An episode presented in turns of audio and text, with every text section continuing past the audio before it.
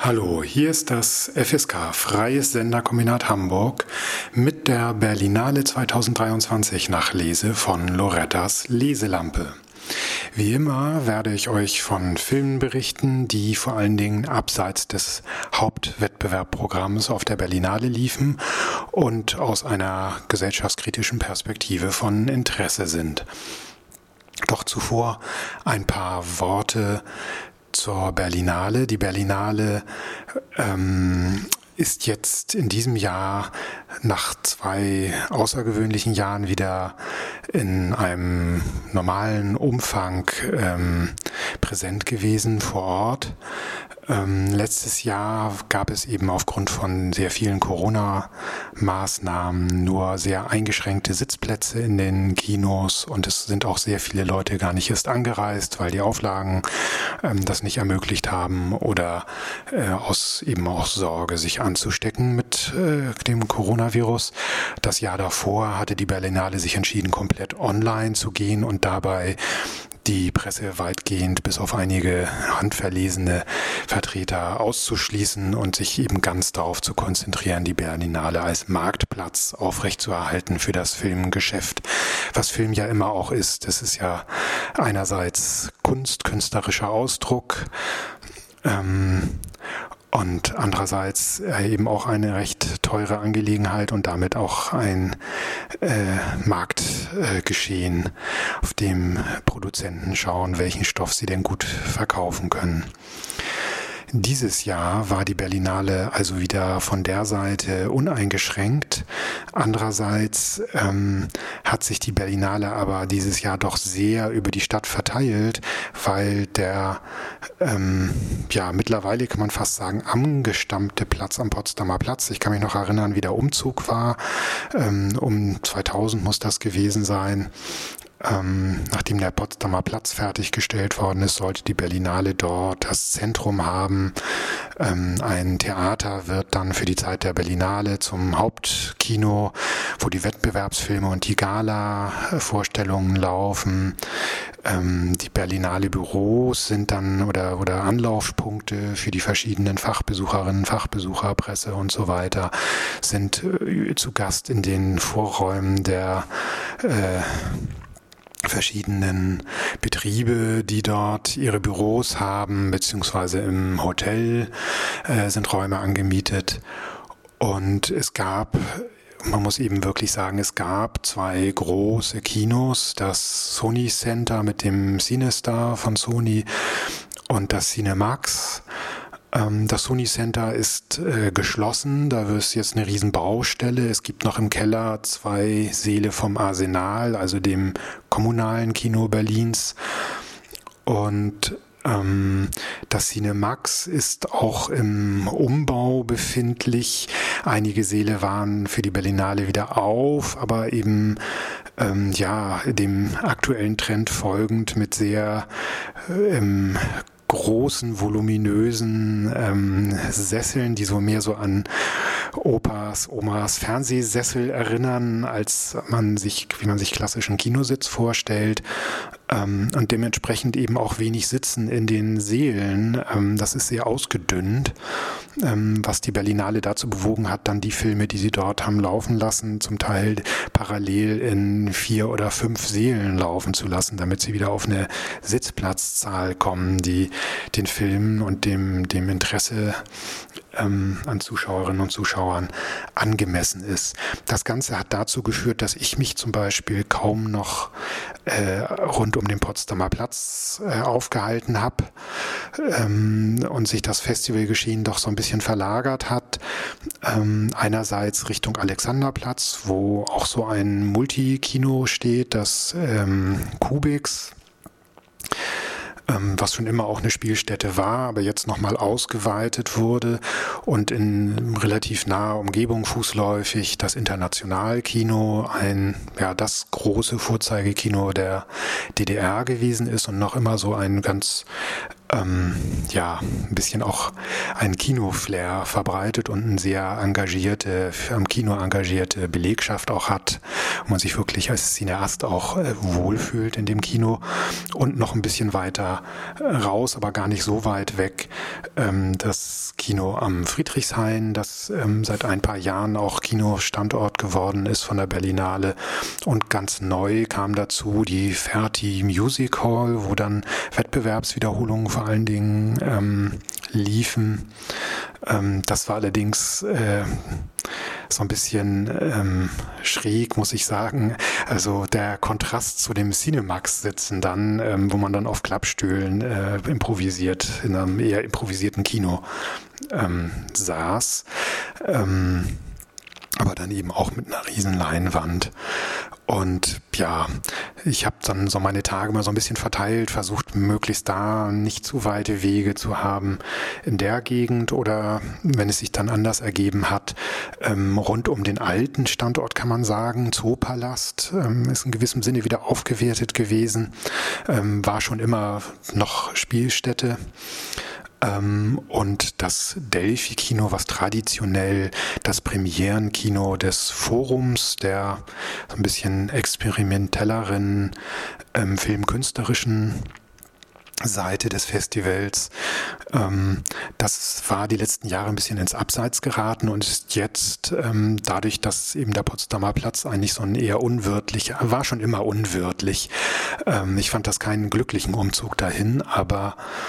jetzt eben mit diversen Baustellen und eben gar nicht mehr so viel Kinokapazitäten eben tatsächlich nicht mehr so ein richtiges Zentrum,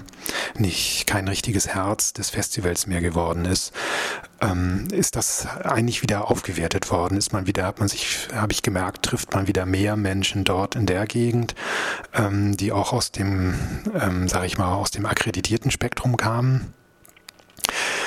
Und ähm, genau, mit einer U-Bahn-Station entfernt noch die Akademie der Künste, die auch so ein traditioneller Spielort der, äh, des Forums ist, ähm, die auch äh, noch ähm, die Klappsitze hat, mit denen ich in den 80, auf denen ich in den 80ern schon dort saß. Ähm, und ähm, ja, so hat sich das Festivalgeschehen, man kann das gut oder schlecht finden, mehr auf die Stadt verbreitet. Man war zum Teil ein bisschen mehr unterwegs zwischen den verschiedenen Kinostandorten. Ähm, da kam sicherlich auch hinzu, dass früher ähm, viel, sag ich mal, Dienstleistung rund um das Festival, ähm, wenn man zum Beispiel ähm, Pressemappen haben wollte, Fotostills, ähm, Interviewkontakte.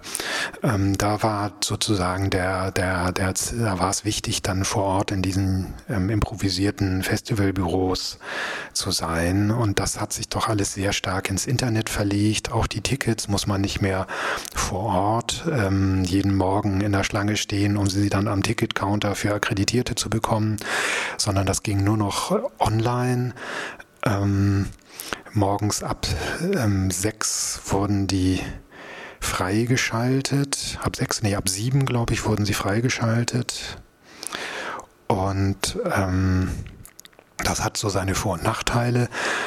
Ähm, ich habe das ganz gut in meinen Ablauf dann einbauen können, um den Wecker eben zu stellen, mich da online zu packen. Man war dann immer noch in so einem Warteraum, weil natürlich alle morgens dann ihre Tickets haben wollten. Aber dann hatte ich auch eine halbe Stunde später die Tickets für den übernächsten Tag bekam man dann immer und wusste, ähm, wie mein Plan weitergeht und konnte mich dann nochmal, je nachdem, wann ich aus dem Kino abends wiedergekommen war, auch nochmal für eine Stunde oder zwei aufs Ohr legen, bevor ich dann in die erste Vorstellung gegangen bin. Und ähm, ja, auch das hat sozusagen dazu beigetragen, dass sich das Festival so ein bisschen in der Stadt verläuft. Ja, so viel zum allgemeinen Festival Ambiente. Und jetzt vielleicht erstmal ein Stück Musik. Und ihr hört immer noch FSK, Freies Senderkombinat Hamburg, mit der Berlinale 2023 Nachlese von Lorettas Leselampe. Das Forum, die Sektion Forum der Berlinale hat sich seit ein paar Jahren äh, zur Aufgabe gemacht, äh, in einem Forum Special Programme zusammenzustellen von Regisseurinnen und Regisseuren, die ähm, ähm, ähm, Schwarzen oder People of Color sind, die in Deutschland leben oder gelebt haben und äh, hier Realität äh, und Fiktion aufgezeichnet haben. Ähm, das Ganze läuft unter dem Titel Fiktionsbescheinigung. Und ähm, da waren auch dieses Jahr wieder eine ganze Reihe spannender Filme zu entdecken, wieder zu entdecken. Unter anderem ein Programm äh, mit zwei Filmen, die in der DDR gedreht worden sind. Und abermals begegnet uns hier ein indischer Regisseur, der sein Augenmerk auf deutsche Verhältnisse äh, lenkt. Der Regisseur Gautam Bora, der 1983 den Film Ein Herbst im ländlichen Bärwalde drehte. Ähm, er studierte an der Filmuniversität in Babelsberg ähm, Film und ähm, das ist dann, wenn ich das richtig verstanden habe, sein Abschlussfilm gewesen, in dem er eben in das ländliche, äh, in die ländliche DDR gereist ist und dort äh, eine Familie, die auf einem Bauernhof lebt, eine Bauernfamilie filmt. Ähm, Im Zuge der Kollektivierungsprozesse ist die, ähm, haben die, ähm, hatten, haben die noch so ein Stück Hof gehabt, das sie ähm, selber bewirtschaftet haben mit einem ähm, der Vater konnte noch mit dem Pferd und Pferdeflug ähm, da durch die Furchen ziehen. Dem Sohn sieht man an, dass er das schon nicht mehr ganz so gut kann.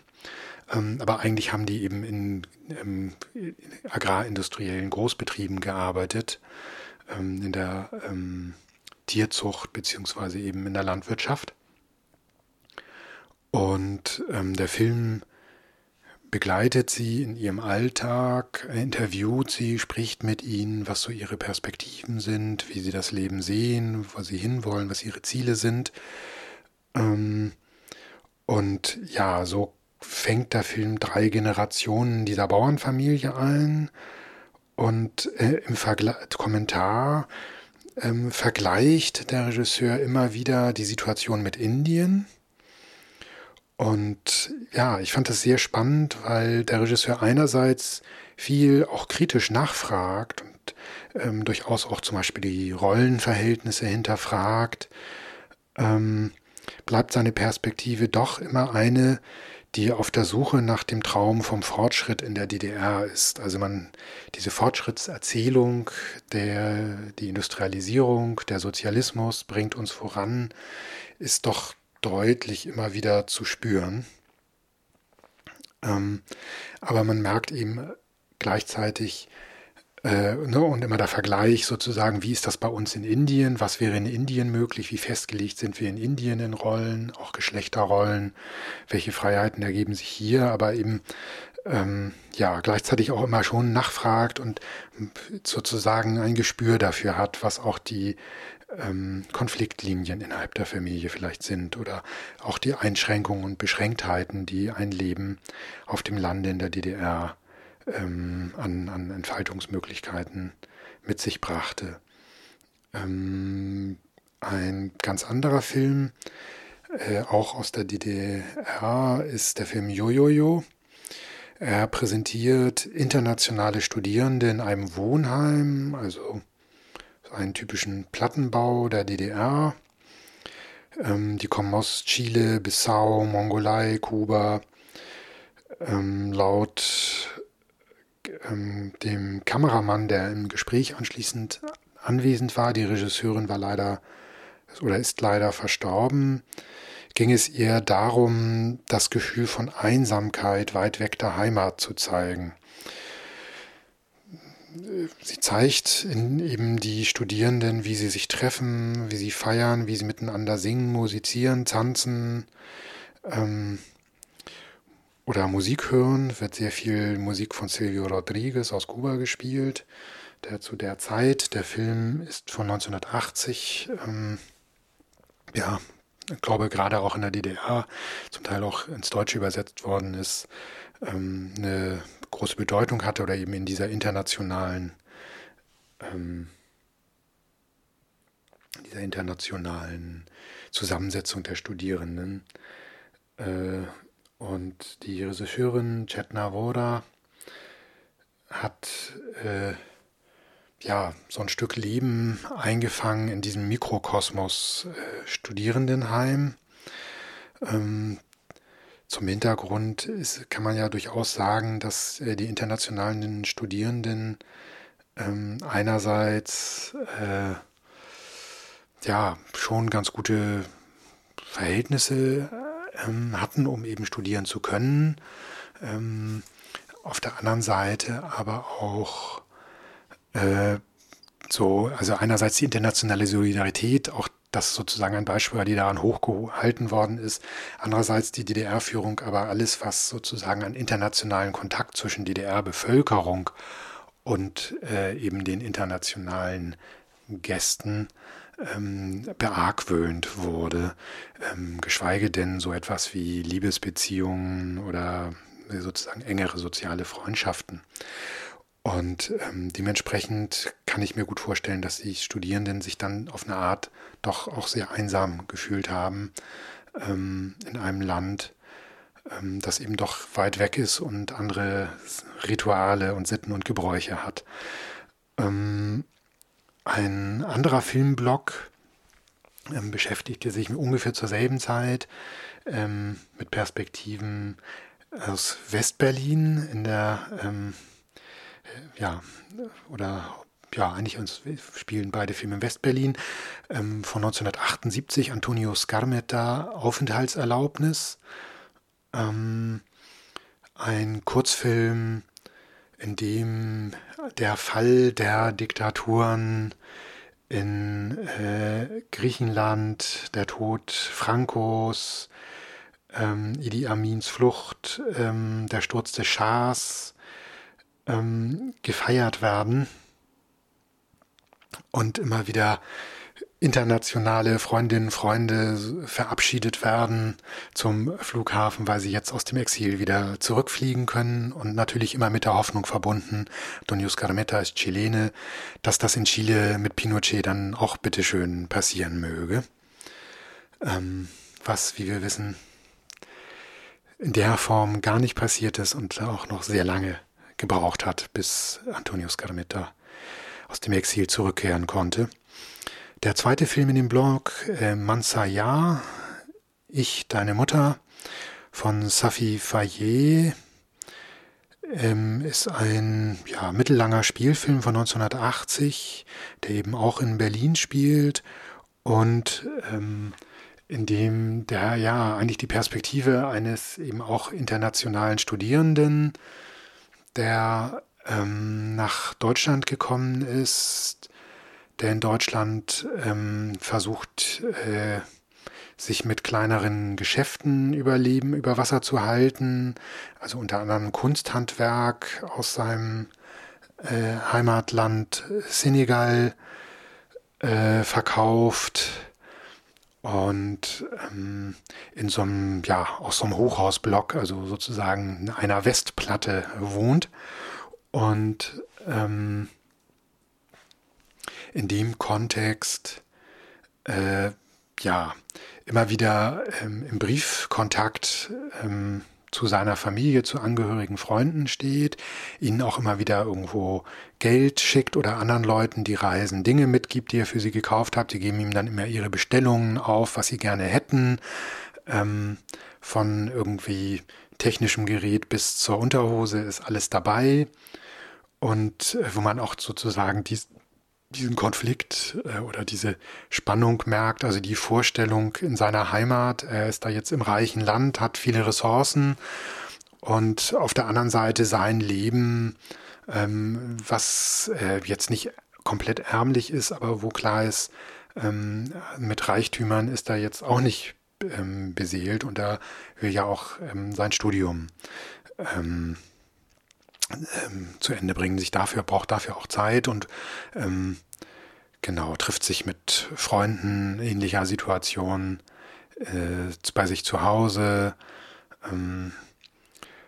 und ja, genau, sozusagen ein Blick auf äh, das Leben in Berlin aus der Perspektive so eines ähm, Studenten aus dem Senegal in Westberlin der frühen 80er Jahre. Ja, soweit zu dieser Reihe Fiktionsbeschreibung äh, des Forums. Und ich denke jetzt nochmal wieder ein Stück Musik.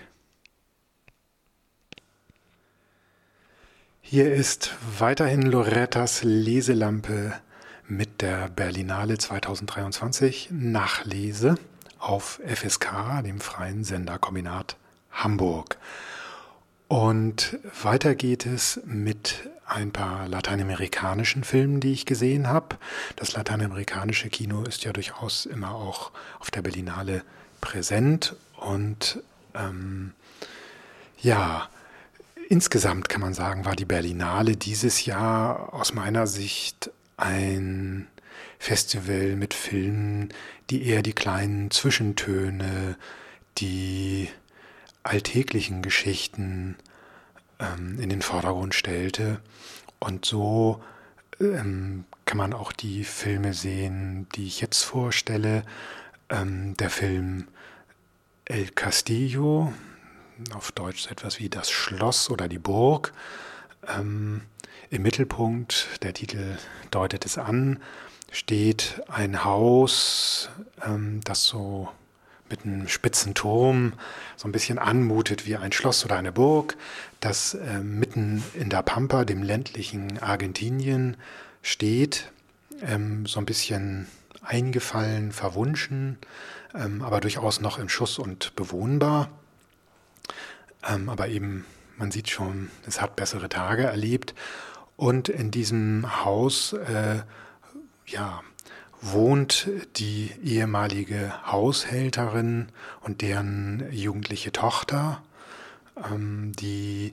die, die Besitzerin hat das Haus an diese Haushälterin vererbt. Also die Haushälterin ist die Besitzerin dieses Hauses ähm, mit dem Versprechen oder dem Ansinnen, das Haus zu erhalten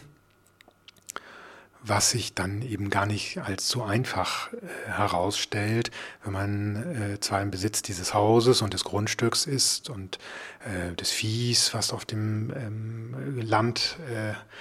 ein paar Kühe gibt's da, ähm, sind, aber eigentlich nicht die Mittel hat, um ähm, Renovierungsarbeiten zu bezahlen um, und, und ähm, das Ganze eben weiter ähm, in Schuss zu halten.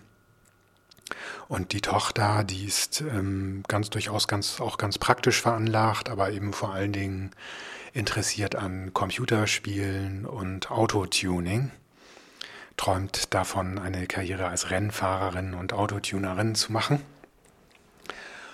Und ähm, ja, es ist so, es hat ähm, so eine ganz absurde, ähm, fast surreale Atmosphäre, die aber in dem Sinne nie in das Unwirkliche ähm,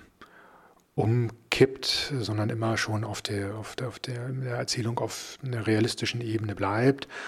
Ähm, und auch nochmal, ja, im gewissen Sinne deutlich macht, die sozialen Unterschiede oder eine Ebene sind sicherlich auch die sozialen Unterschiede, die deutlich werden. Eben dieses allein dieses Grundstück besitzen heißt noch nicht Hausherren in einem klassischen Sinne zu werden. Und besonders deutlich wird es, wenn dann die Familie der vormaligen Besitzerin zu Besuch kommt ähm, und wie selbstverständlich erstmal alles umräumt, umstellt, wie ihnen das gefällt, das sozusagen wie so ihr Ferienlandsitz behandeln, ähm, obwohl das ja nun definitiv nicht ihnen gehört. Und die, ähm, ja, die Besitzerin versuchen darin zu beraten, was sie denn daraus jetzt alles machen könne. Und sie hätten ja Verbindungen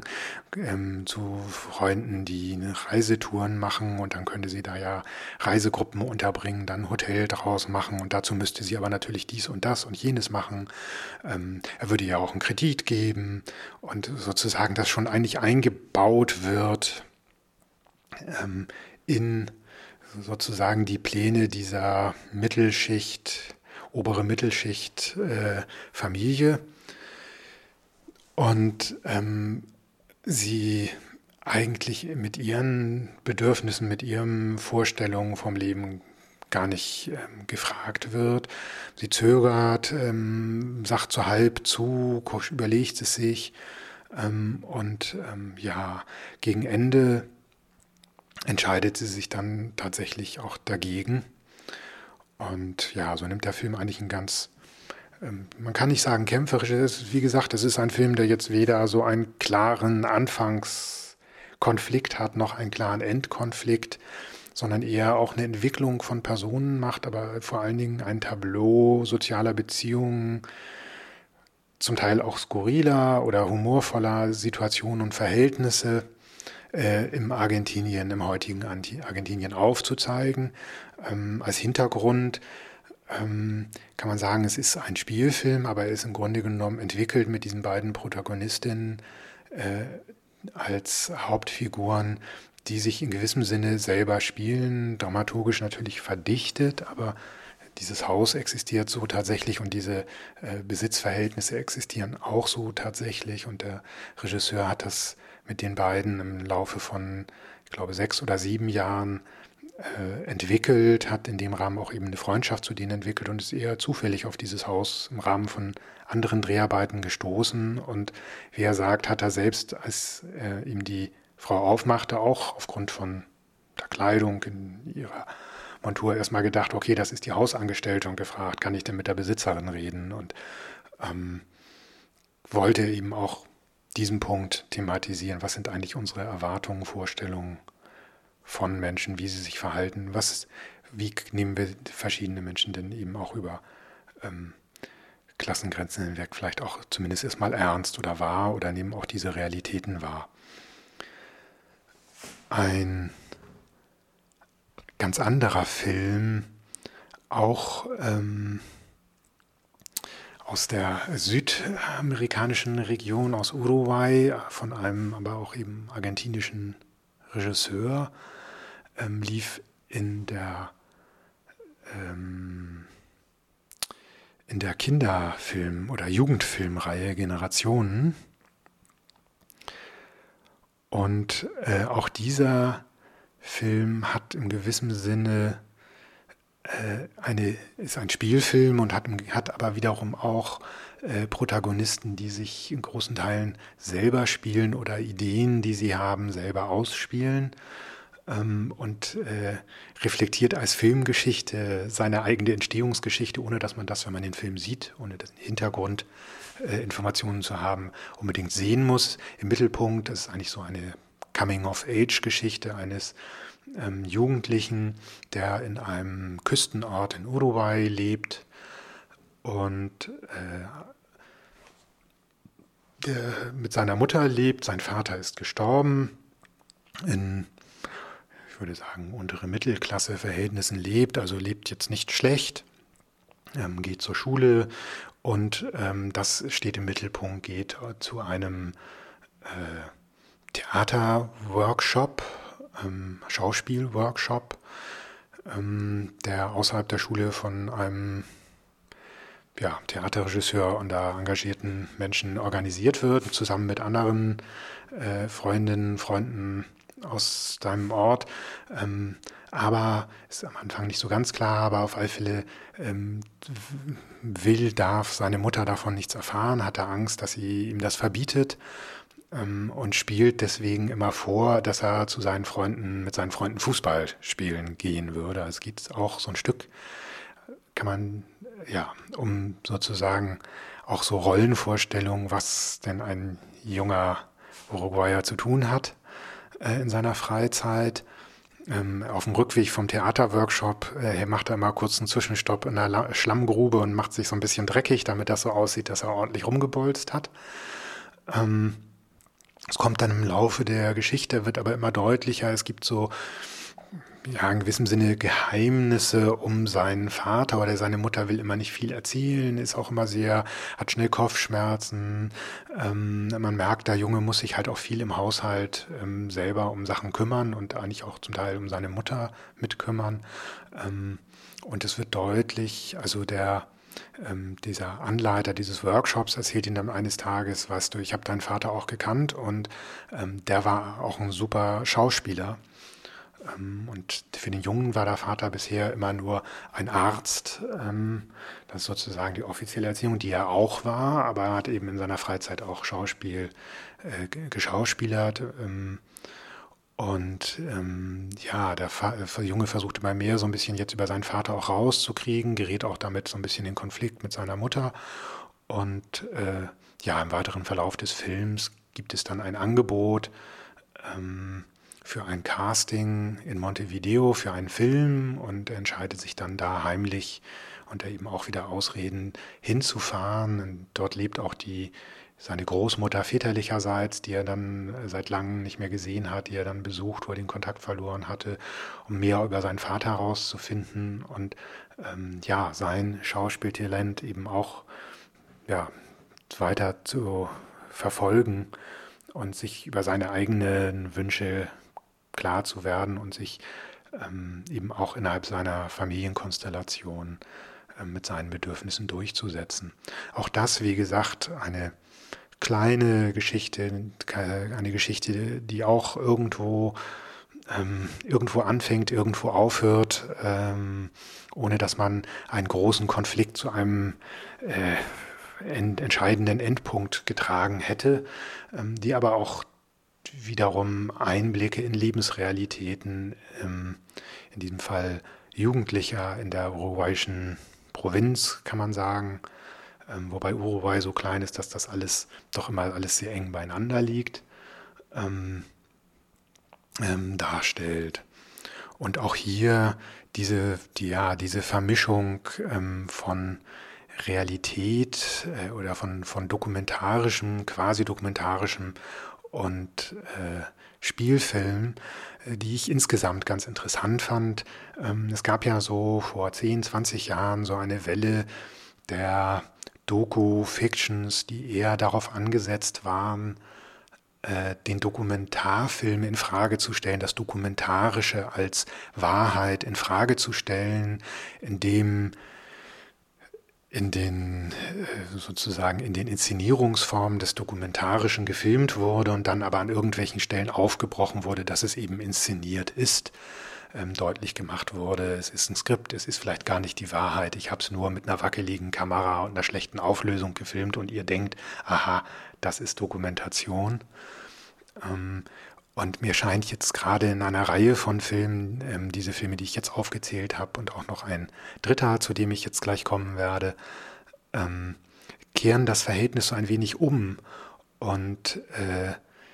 greifen jetzt sozusagen oder erzählen jetzt ganz klar in den Strukturen eines Spielfilms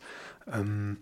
und integrieren darin aber eben durchaus dokumentarische Momente und äh, verzichten darauf, ihre Geschichten extrem zu komprimieren, ähm, sozusagen in klassische Dramenformate zu bringen ähm, sondern das Leben einfach eher auch vor der Kamera passieren zu lassen, die Kamera selber auch in so einen hm, beobachtenden Modus zu versetzen oder die Zuschauerinnen und Zuschauer die Möglichkeit zu geben, in den Bildern Dinge zu entdecken, die vielleicht gar nicht so komplett durch inszeniert worden sind, ähm, in denen Realität einfach äh, durchschlägt und sich zeigt. Ähm, ja, ganz deutlich wird das in dem äh, dritten Film, äh, der ja aus, jetzt auch aus Argentinien kommt oder eben aus dieser Region und äh, sich mit Klezmer-Musik, der Geschichte von Klezmer-Musik auseinandersetzt. Adentro mio estoy bailando auf Englisch wird das vom Verleih The Klezmer oder von dem Vertrieb als The Klezmer Project äh, übersetzt. Ein Film von Leandro Koch und Paloma Schachmann. Ähm, eine ja, österreichisch-argentinische Koproduktion, um, die sich selber halt in, im Presseheft als Doku-Fiction-Musical-Road-Movie äh, präsentiert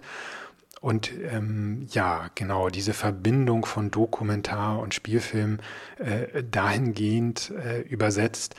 dass sie auch klar ähm, als Spielfilm ansetzt mit einem ja, humoristischen Unterton. Äh, ein Ich-Erzähler, der im Grunde genommen von, der immer kommentiert, warum er was macht, ähm, selber aber in dem Bild dann eben als äh, Figur auch auftaucht, als ähm, Regisseur oder als Filmschaffender, der vor allen Dingen davon lebt, Hochzeiten, Zeremonien zu filmen, als Auftragsproduktion, ähm, sich eigentlich eher so durchschlägt, kein wirklich erfolgreicher junger Filmschaffender. Ähm, und auch eher so, ja, sich sozial als randständig wahrnimmt. Ähm, also ein bisschen so, ja, fast schon Slacker, der sich so durch das Leben schlägt.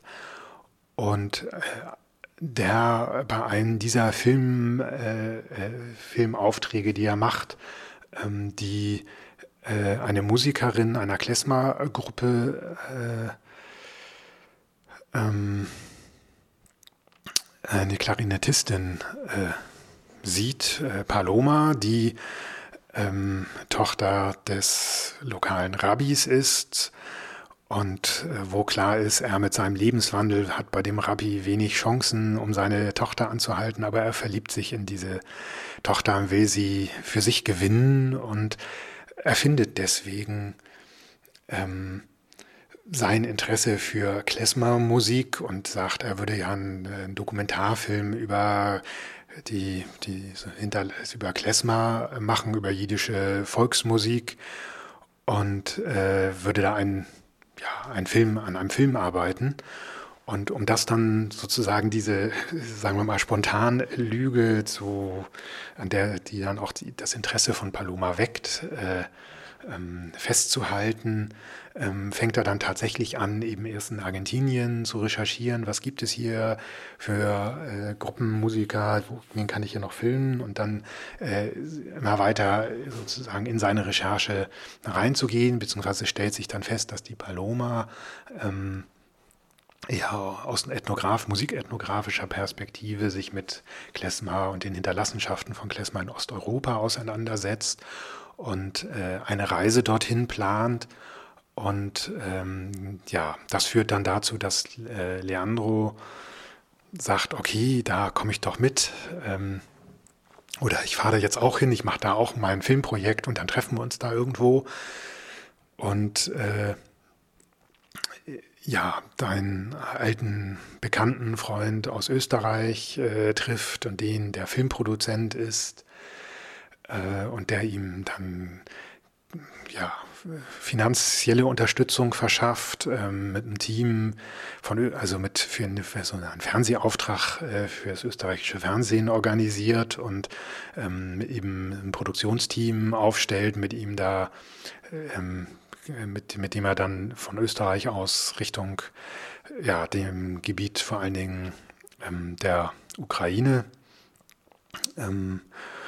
Rumänien, Moldawien, ähm, dem, dem, ehemaligen jüdischen Siedlungsgebiet oder dem Gebiet, in dem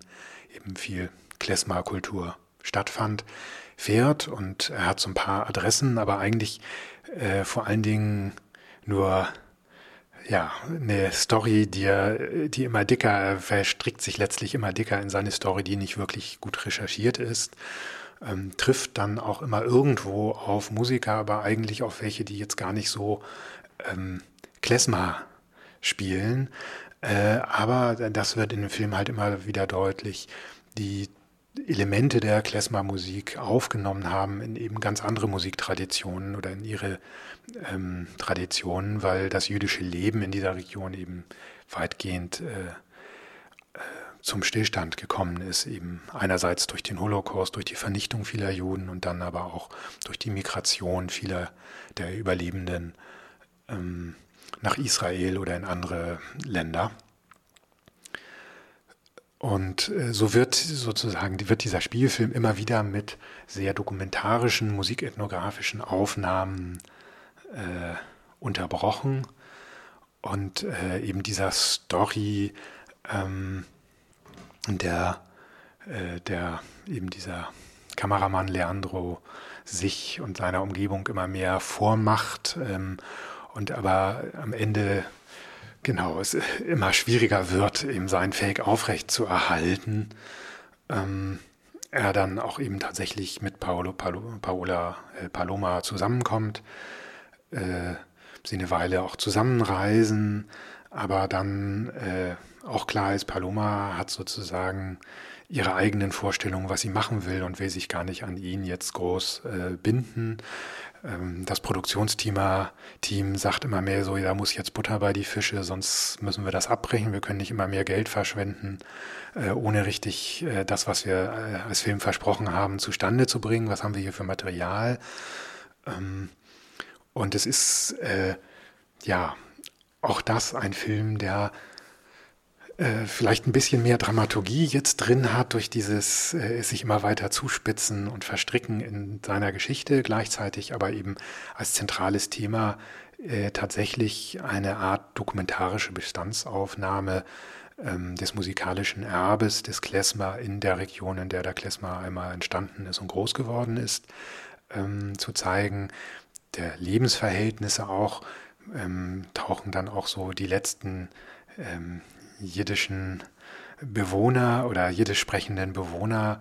ähm, der Region auf. Es gibt, ähm, ja, wie gesagt, immer so ein bisschen so was Humoristisches, ähm, äh, was sozusagen eine gewisse Leichtigkeit diesen Film bringt, dieser Erzählung, äh, dieser ja, aus der Ich-Perspektive erzählten Geschichte des sich immer irgendwie wieder durchlavierens ähm, einerseits und des andererseits eben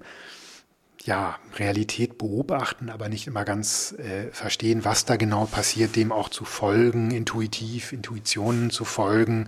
ähm, sich aber auch dann wieder sozusagen in den Zwängen der Filmproduktion zu verstricken. Also es hat verschiedene Ebenen der Reflexion und Selbstreflexion, wie so ein Film entsteht, entstehen kann, ähm, wie man halt auch im Dokumentarfilm eigentlich nie genau weiß, auf was man kommt und wie vielleicht auch ein Dokumentarfilm oder die besten Dokumentarfilme davon leben, dass sich die Filmschaffenden auf das, was kommt, einlassen und äh, wie in den äh, begleitenden Materialien die beiden Regisseurinnen, ähm, die sich da in gewissem Sinne selber auch spielen, ähm, darlegen, äh, hat sich ihr Projekt eben auch immer noch wieder verzögert durch die Corona-Pandemie und als sie dann endlich drehen konnten, war das eine Situation, zu der sie noch nicht wussten, dass sie zwei Monate nachdem ihr Dreh fertig war, in der Region eben überwiegend in der Ukraine gedreht, ähm, äh, auch das, was sie da dokumentiert haben, schon wieder ähm, Geschichte ist, ähm, weil durch den Krieg jetzt äh, sich die Menschen, die Landschaft, die Situation noch einmal wieder,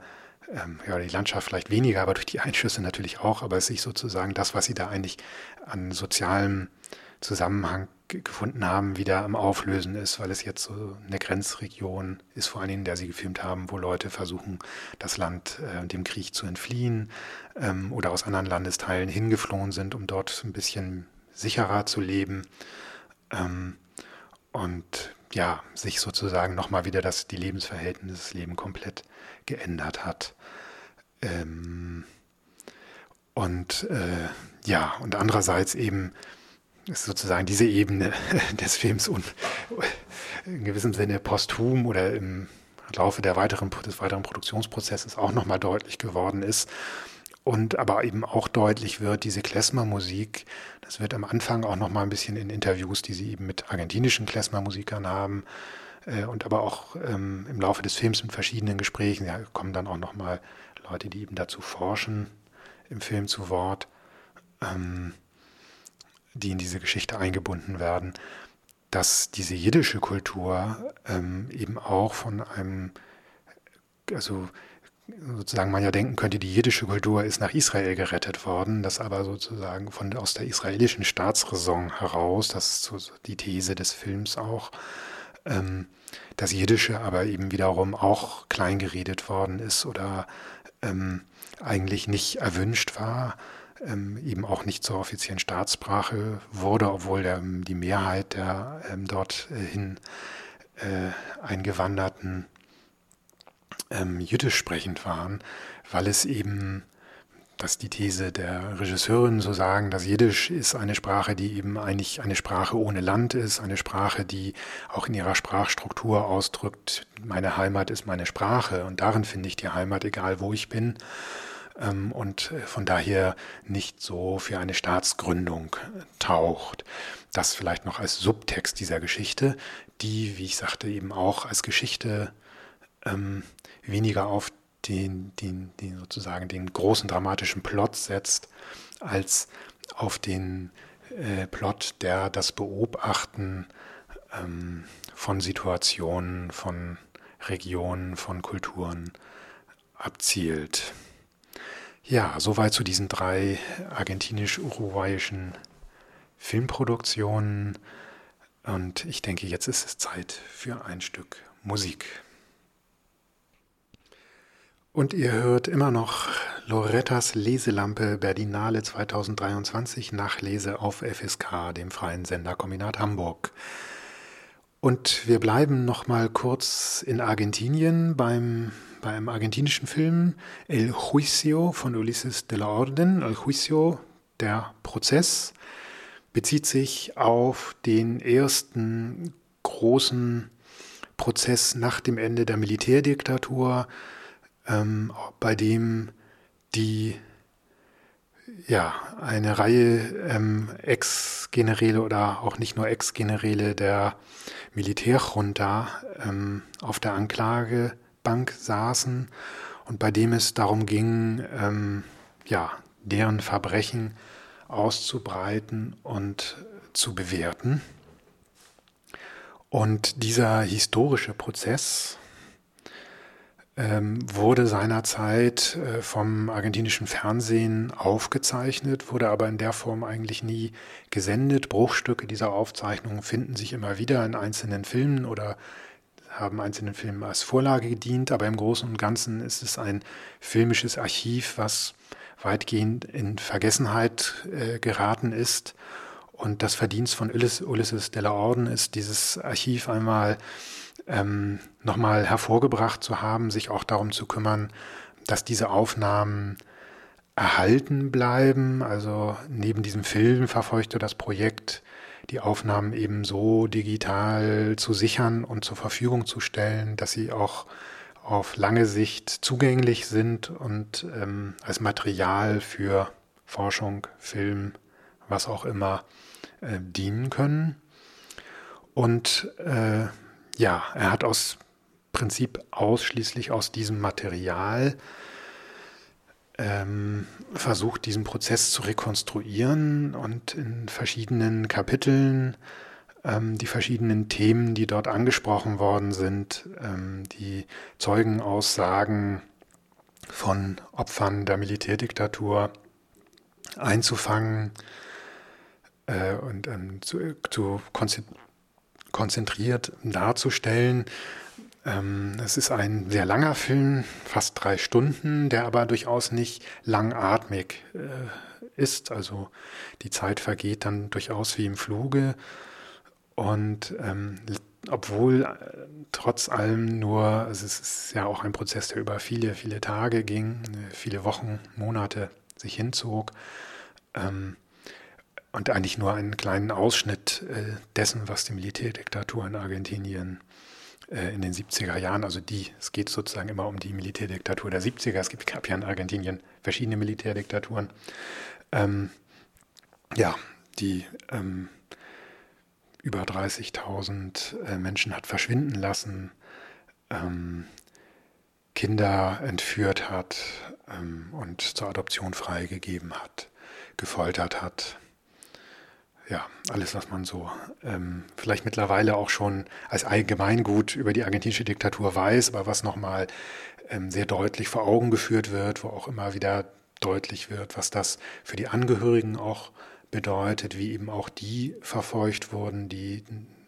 nach dem Schicksal ihrer Angehörigen gefragt haben. Und ähm, ja, wie uneinsichtig, kann man sagen, trotzig geradezu die Reaktion der Militärs auch vor Gericht ist. Die sagen so, wir haben hier das Land gerettet und jetzt kommt eine undankbare Justiz oder ein undankbares Volk, was ähm, uns äh, hier verurteilen will. Das hat überhaupt kein Recht, uns zu verurteilen. Ähm, ähm, Anwaltsstrategien, die versuchen, die, die ähm, Zeuginnen zu demontieren, ähm, zu attackieren. Ähm, also ja, es ist ein, fand ich, durchaus äh, sehr beeindruckendes Zeitdokument ähm, entstanden, das eben nicht jetzt sozusagen chronologisch diesen diesem Prozess komplett folgt, sondern eher thematisch die verschiedenen äh, Aspekte zusammenbringt und dadurch eben halt auch sehr ansehnbar ist und man äh, letztlich wie in diesen anderen Filmen, was ich sagte, der kleinen Geschichten, auch wenn das hier jetzt eine durchaus sehr große Geschichte ist, ähm, die in der Nachgeschichte auch ein Auf und Ab hatte. Ähm, dazu vielleicht kurz noch ein paar Worte, ähm, ja, die, die einem da auch was entdecken lässt. Und ähm, ja, dieser Prozess, äh, ähm, die Verurteilungen, die aber diesem Prozess herausgekommen sind, sind dann sozusagen auf politischer Ebene wieder aufgehoben worden. Äh, aber es hat sozusagen schon eine Nachwirkung gehabt, ähm, insofern, als dass äh, überhaupt dieser Prozess in Gang gesetzt worden ist, diese Debatte in Gang gesetzt worden ist und ja auch in der Nachfolge dann ähm, vor allen Dingen jetzt ab den 2000er Jahren auch wieder Prozesse möglich geworden sind und ähm, also man schon sagen kann, dass der Prozess einen Anteil daran hatte, ähm, dass in Argentinien die Militärdiktatur äh, im Ansehen ähm, gesunken ist oder es sozusagen, äh, ja, es, es, es einen zivilgesellschaftlichen Bruch mit dem Militär gab an dem Punkt, ähm, mit dieser Militärvergangenheit. Ähm, wobei in, in, dem Prozess an ein paar Stellen, ich sagte, die zeigen sich, die Militärs zeigen sich trotzig und uneinsichtig, aber in gewissem Sinne sprechen sie an manchen Stellen auch eine vielleicht auch für die Zivilgesellschaft äh, unbequeme Wahrheit aus. Es gibt also ein, eine Passage, wo eben ein Militär sehr deutlich sagt, so, ihr habt uns gerufen, ihr wart äh, ne, er war dankbar dafür, was wir hier gemacht haben, dass wir hier aufgeräumt haben. Und jetzt lasst ihr uns fallen. Und ähm, das ist auch nicht ganz von der Hand zu weisen, dass nicht alle, die heute oder die dann äh, im Laufe der späten 80er, 90er Jahre sich über das Militär empört haben und gesagt haben, also das ging ja alles gar nicht. Ähm, ähm, die dem, dass, dass die durchaus, also oder auch diese soziale Schicht der, der Mittelschicht, der oberen Mittelschicht, sehr viele äh, eben durchaus der Militärdiktatur nicht abgeneigt waren und am Anfang auch zugestimmt haben und die Militärdiktatur durchaus auch einen zivilen Rückhalt hatte. Das gehört auch zur historischen, ähm, ja, wenn man noch von einer Wahrheit reden kann, das gehört auch eigentlich in eine kritische linke historische Geschichtserzählung mit hinein. Und es ist ja auch eine Auseinandersetzung innerhalb der, ähm, der Verbände der ähm, Angehörigen, der Überlebenden. Ähm, zu sagen, wir wollen auch nicht nur die Ermordeten als Opfer sehen einer brutalen Militärdiktatur, sondern die waren politische Akteure, die wollten etwas und es geht auch darum, deren Träume, deren Wünsche, das, wofür sie gekämpft haben, wahrzunehmen und ernst zu nehmen. Und es war eben auch ein politischer Konflikt, der mit sehr schmutzigen militärischen Mitteln ähm, von Seiten des Militärs ausgetragen wurde. Ähm, aber es waren jetzt nicht die unschuldigen Opfer, sondern es waren ähm, Opfer, die sich eines äh, progressiven linken Bewusstseins und Handelns in dem Sinne in Anführungsstrichen schuldig gemacht haben, die für etwas standen und für das, wofür sie standen, ermordet und verschwunden worden sind. Und jetzt nochmal ein Stückchen Musik. Ihr hört Lorettas Leselampe Berlinale 2023 nach Lese auf FSK Radio Hamburg. Und ähm, wir bleiben in Lateinamerika, wechseln aber ganz in den Norden nach Mexiko von wo der Film Heroic, heroisch von David Sonana kommt. Ein Film, der in der Welt des Militärs spielt, ähm, in der Welt oder es begleitet einen jungen einen Kadetten äh, einer, ja, in gewissem Sinne Elite-Militärschule und ähm, genau schildert dessen sozialen Hintergrund und dessen ähm,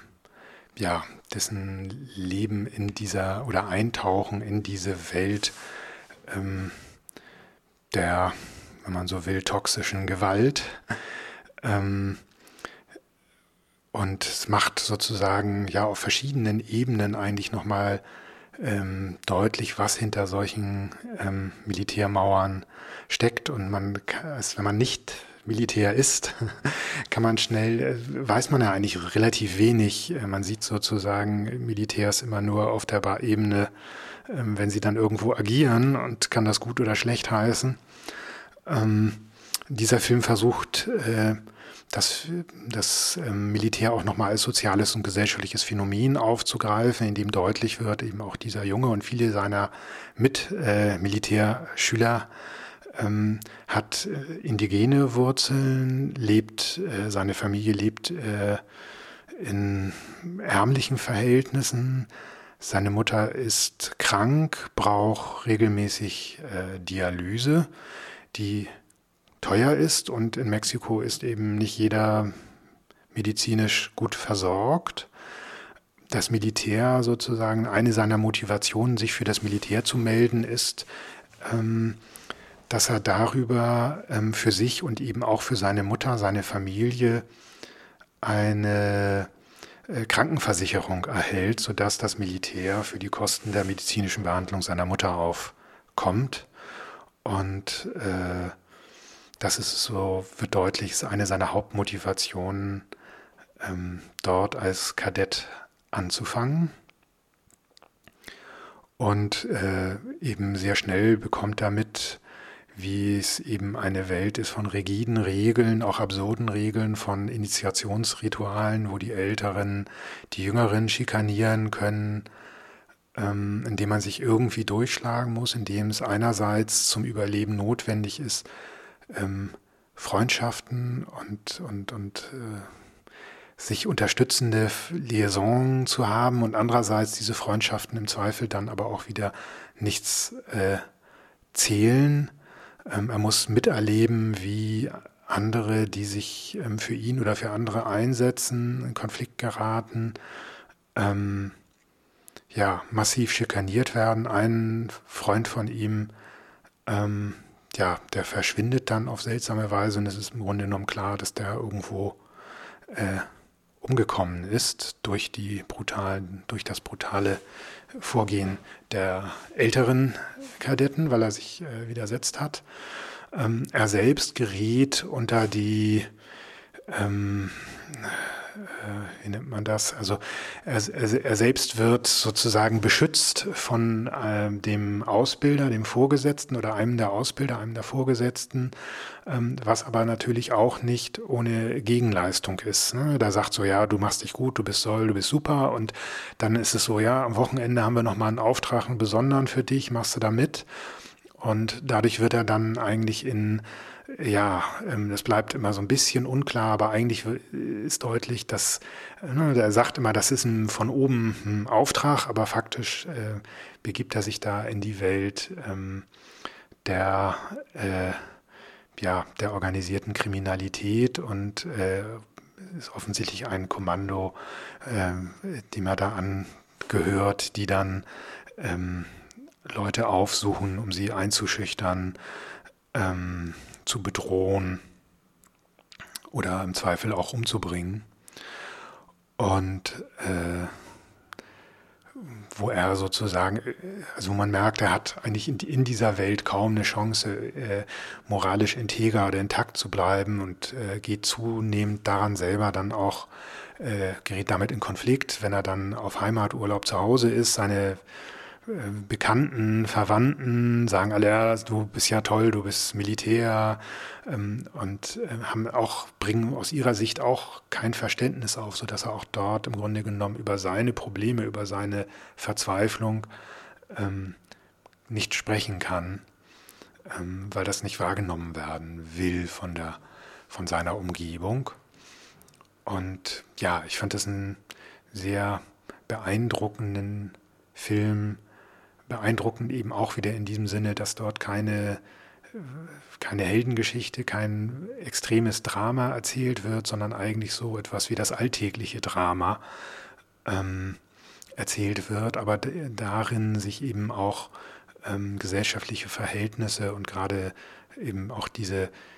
sehr gewaltregierten gesellschaftlichen Verhältnisse Mexikos äh, spiegeln und aber auch deutlich wird, dass diese Gewalt nicht einfach irgendeine Gewalt ist, sondern dass diese Gewalt natürlich auch mit ähm, sozialen Verhältnissen, mit Klassenverhältnissen zu tun hat ähm, und auch mit Rassismus zu tun hat. Als Militär ist er als Indigener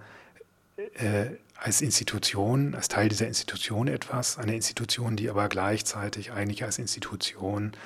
ähm, eben sich einen Scheißdreck um Indigene kümmert, beziehungsweise in manchen Regionen ja auch ähm, oder in manchen Situationen gegen Indigene gezielt vorgeht. Das heißt, auch da ähm, durchzieht ähm, eigentlich äh, das ganze Leben immer diese, diese sozialen Gegensätze, die ja, sich eben halt als äh, sehr gewaltvolle Gegensätze oder sehr gewaltvoll dann ausleben. Eine andere Art äh, von Gewalt ähm, hat äh, der brasilianische Film Propriedade von Daniel Bandeira zum Thema. Ähm, dort geht es um eine Hacienda im Landes, in, äh, auf dem Land, ein Familiengut, ähm, das einer gut betuchten Familie, Mittel, Ober, Oberschicht, mittlere Oberschicht, Mittelklasse Oberschicht, Familie ähm, aus äh, Brasilia gehört. Und ähm, die fahren dort, ähm, ja, wollen dort eigentlich äh, als Ausflug hinfahren äh, in ihrem neuen, super gepanzerten Auto, weil in dieser brasilianischen Klassengesellschaft eben wer ein bisschen mehr hat, schon auch zu Recht darum fürchtet, dass ihm das jemand wegnehmen will. Und äh, ja, die kommen dort an und haben eigentlich gerade, also das wird dann im Laufe des Films relativ schnell klar, dass es Pläne gibt, ähm, diese Hacienda, auf der eben verschiedene Leute den Betrieb aufrechterhalten, dort arbeiten, aufzulösen, weil sich das wirtschaftlich nicht mehr so richtig lohnt. Das Ganze ähm, an Immobilienspekulationen zu verkaufen, die da ähm, was anderes hinsetzen wollen, Freizeitpark, glaube ich, oder irgendwie ein Hotel oder so, wo aber auch klar ist, die Leute, die da jetzt auf dieser Hacienda gearbeitet haben, für die das ihre Existenz ist, verlieren ihre Existenz. Dagegen haben die ähm, revoltiert und ähm, in diese Situation geraten nun die äh, Besitzer ähm, nichts ahnend ähm, und äh, genau die ähm, die Grande Dame der Familie, die Frau, also der Mann wird relativ schnell da äh, niedergeschlagen.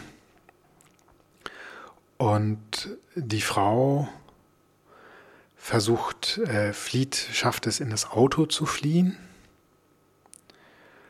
und ähm, ist dann aber in diesem Auto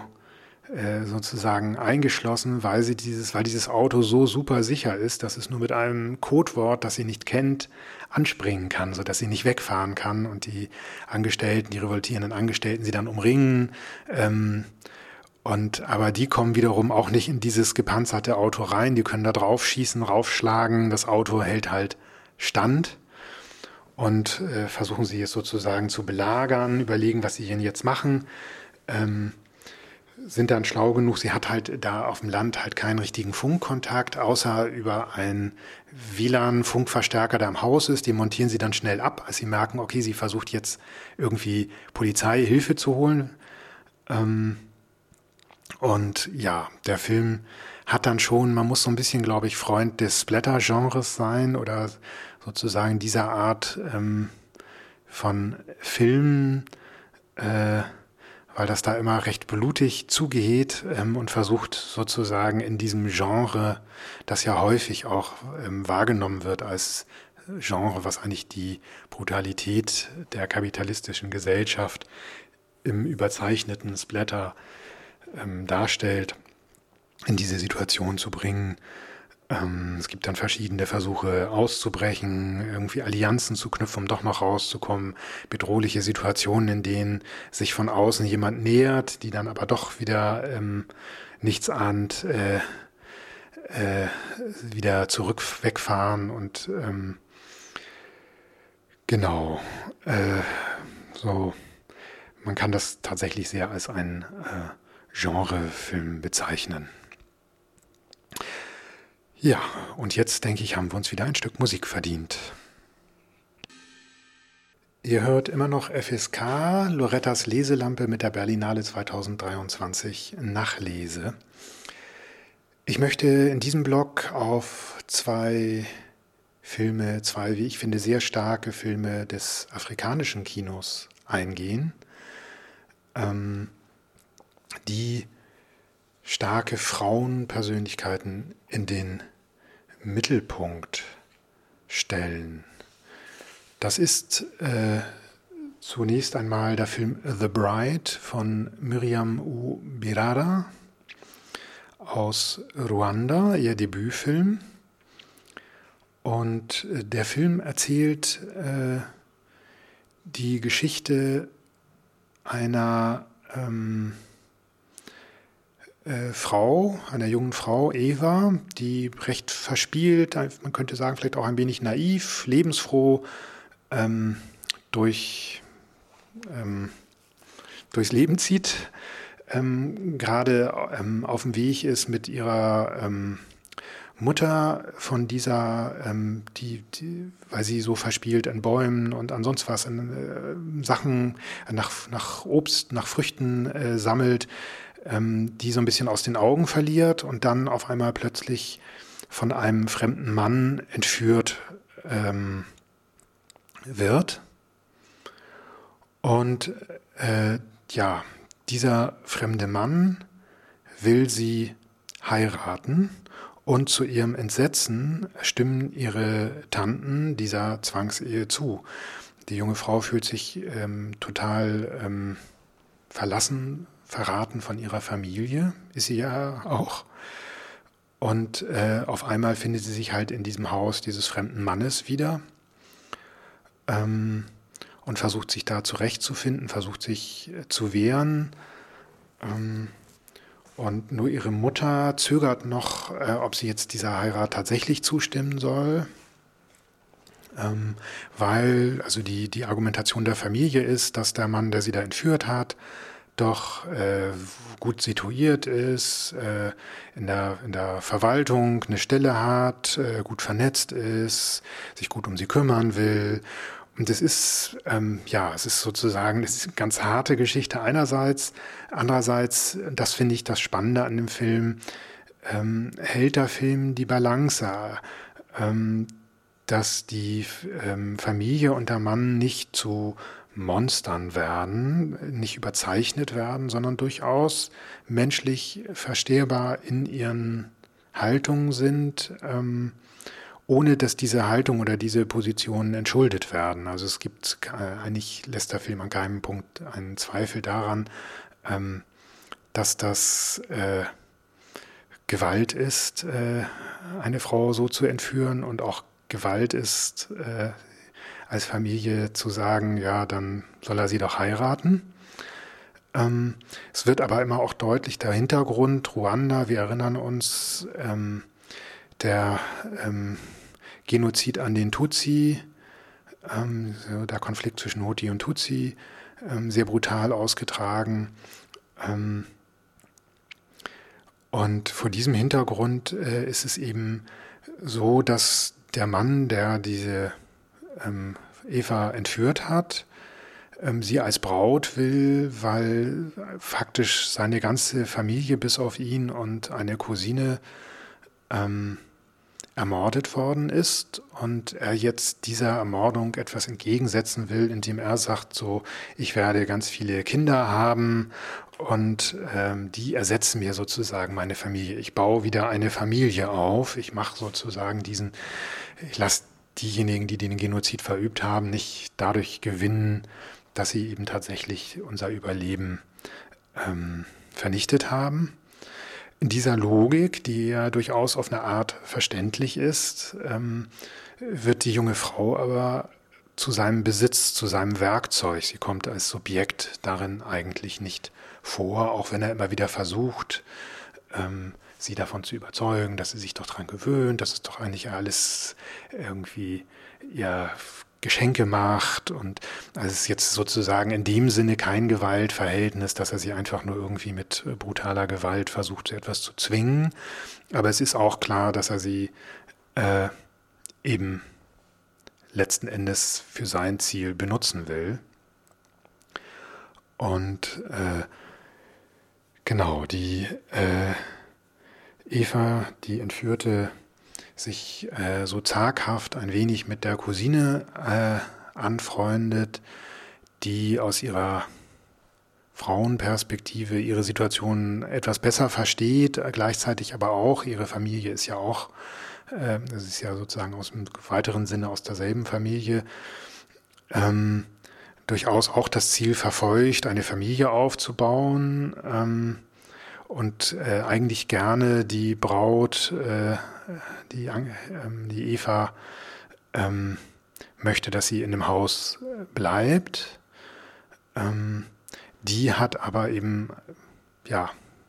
hat ganz andere Pläne, will sich diesem Schicksal nicht fügen. Sie ist eigentlich eine gute Schülerin und hat eigentlich gerade sich beworben auf ein Medizinstudium und gegen Ende des Films trifft dann auch diese Nachricht ein, dass sie einen Platz hat, dass sie Medizin studieren darf. Ähm, die Tanten sagen, diese Nachricht darf sie nie erhalten. Äh, sie wird ihr dann aber doch zugespielt, ähm, sodass sie sich entscheidet, äh, ähm, zu gehen, sich dieser Situation zu entfliehen und ähm, dieses Medizinstudium anzutreten und ähm, äh, ja, mit allen Risiken, die das für sie bedeutet. Ähm, ja, ich finde, wie gesagt, ein, ein Film, der ähm, nochmal sehr deutlich so eine Situation, also ich sag mal so, in, in die soziale Situation eingebunden, deutlich macht, ähm, wie so eine Gewalt gegen Frauen entsteht, sich entwickelt, ähm, wie sie auch von unterschiedlichen Akteuren unterschiedlich wahrgenommen werden. Also dieses Bewusstsein dafür, welche Gewalt er ja antut, ähm, eigentlich gar nicht ähm, so richtig gegeben ist. und es eben auch diese Bestätigung aus dem sozialen Umfeld, selbst eben der Entführten gibt und gleichzeitig der Film aber doch immer zu jedem Zeitpunkt einen klaren Standpunkt gegen diese Art von Gewalt gegen Frauen ähm, erhebt und das Ganze gedreht. Ich sagte ja schon mehrfach, ähm, äh, ganz unspektakulär, mit langen Einstellungen, mit vielen kleinen Gesten, die wichtig sind, also den Zuschauerinnen und Zuschauern diese Möglichkeit gibt oder sie geradezu einfordert, in den Bildern zu suchen, zu sehen, zu schauen, sie auf sich wirken zu lassen. Ähm, mitzudenken und diesem Film zu folgen. Etwas stärker dramatisiert, aber nichtsdestotrotz auch klar aus einer weiblichen feministischen Perspektive gedreht ist der Film Sira von Apolline Traoré ähm, aus Burkina Faso, also eine Koproduktion Burkina Faso, Frankreich, Deutschland, Senegal. Ähm, angesiedelt die Handlung in der Sahelzone. Es geht um im Mittelpunkt, äh, wie der Name sagt, Sira, eine junge Frau, ähm, eine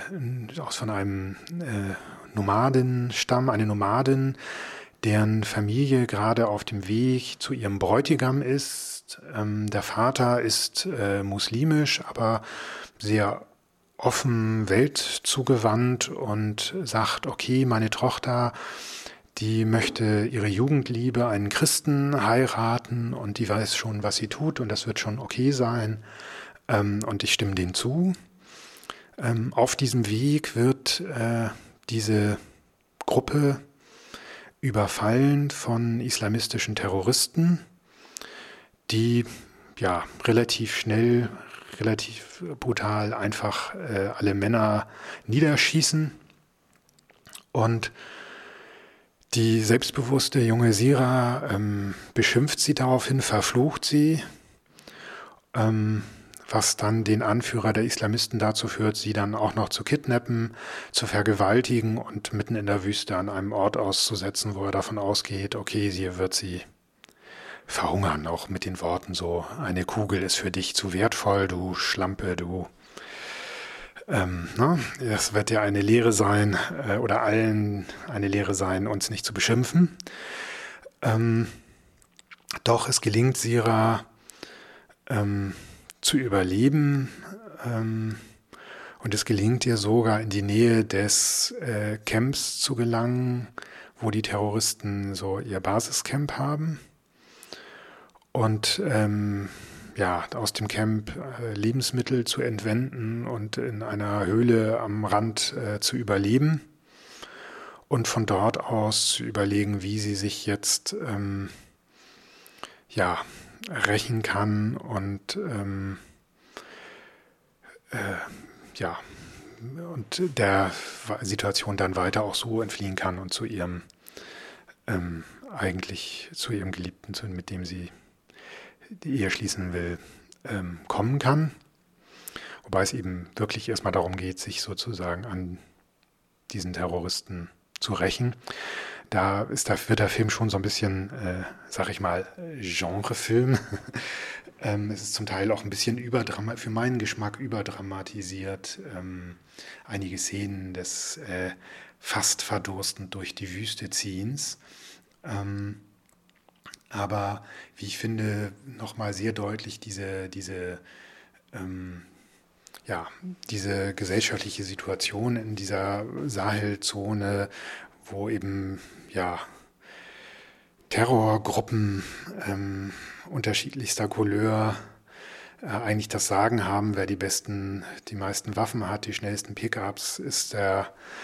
Rules. Und ähm, das aus einer Perspektive von Frauen. Also es kommen dann auch noch eben äh, weitere äh, entführte Frauen, die in dieses Lager kommen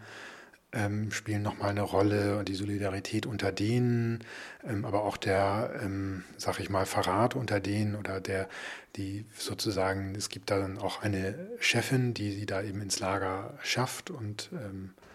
sozusagen Teil dieses Regimes ist. Ähm, genau, auf der anderen Seite gibt es sozusagen als Nebenstrang noch diesen ähm, Jean Sidi, den sie eigentlich heiraten wollte, den Christen, der, der das sozusagen von dieser Entführung erfährt, verzweifelt ist und sagt so, ich muss rausfinden, wo Sira ist, ich muss sie befreien. Also davon hat sozusagen ja erstmal nur mitbekommen, sie ist entführt worden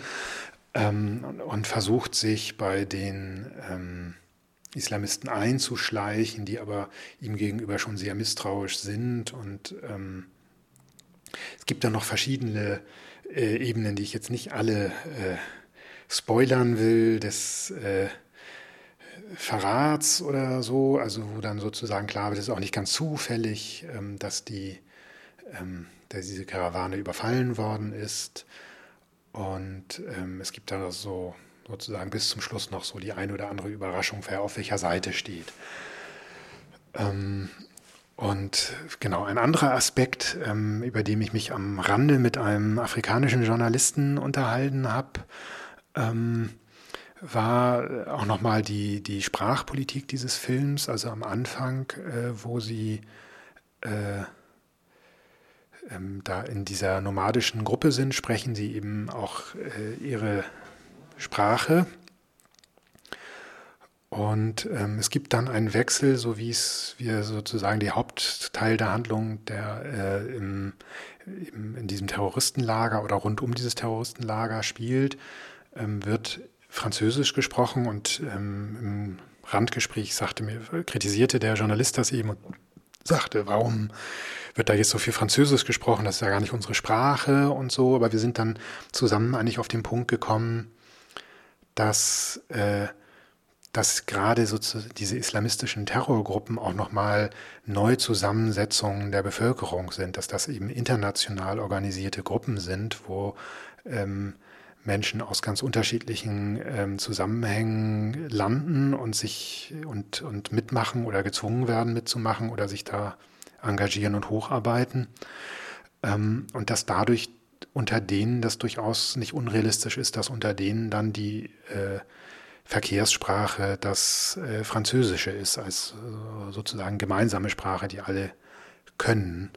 Und das insofern durchaus auch von der Seite ähm,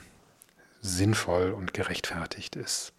oder Teil einer filmischen Sprachpolitik ist, das auch deutlich zu machen. Ja, Sira von Apolline Traoré. Und jetzt ist es, denke ich, wieder Zeit für etwas Musik.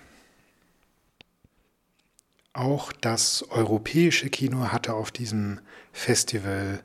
einiges zu bieten. Aus meiner Sicht einer der Highlights aus, dem, aus der Panoramasektion der Berlinale war der französische Film Sage Femme, äh, ähm, Hebammen von Lea Fener. Äh, auch dies ein Film, der zwischen Dokumentation und Fiktion steht, äh, aber eben von seiner Anlage her ganz klar Fiktion als fiktionaler Film äh, gebaut ist, mit Schauspielerinnen,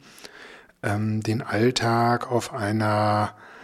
ähm, Geburtsstation in einer französischen Klinik ähm, schildert, aus der Perspektive von zwei jungen Hebammen-Schülerinnen, die gerade die gerade den Abschluss gemacht haben und ähm, nun ihren ersten Arbeitstag beginnen und ähm, dem dann über, über mehrere Tage, Wochen, Monate gefolgt wird. Ähm, und äh, ja, die sozusagen gleich am ersten Tag in die Situation der Überlastung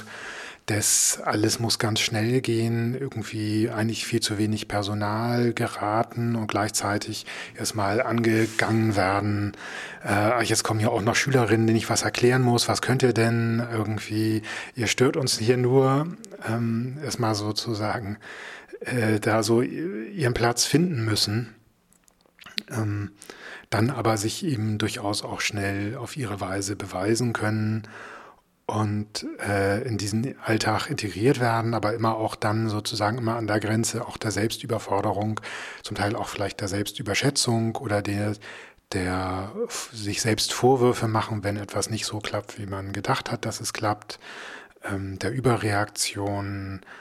Ähm, und äh, ja, also es wird eigentlich sehr lebendig immer wieder sozusagen dieser Druck, unter denen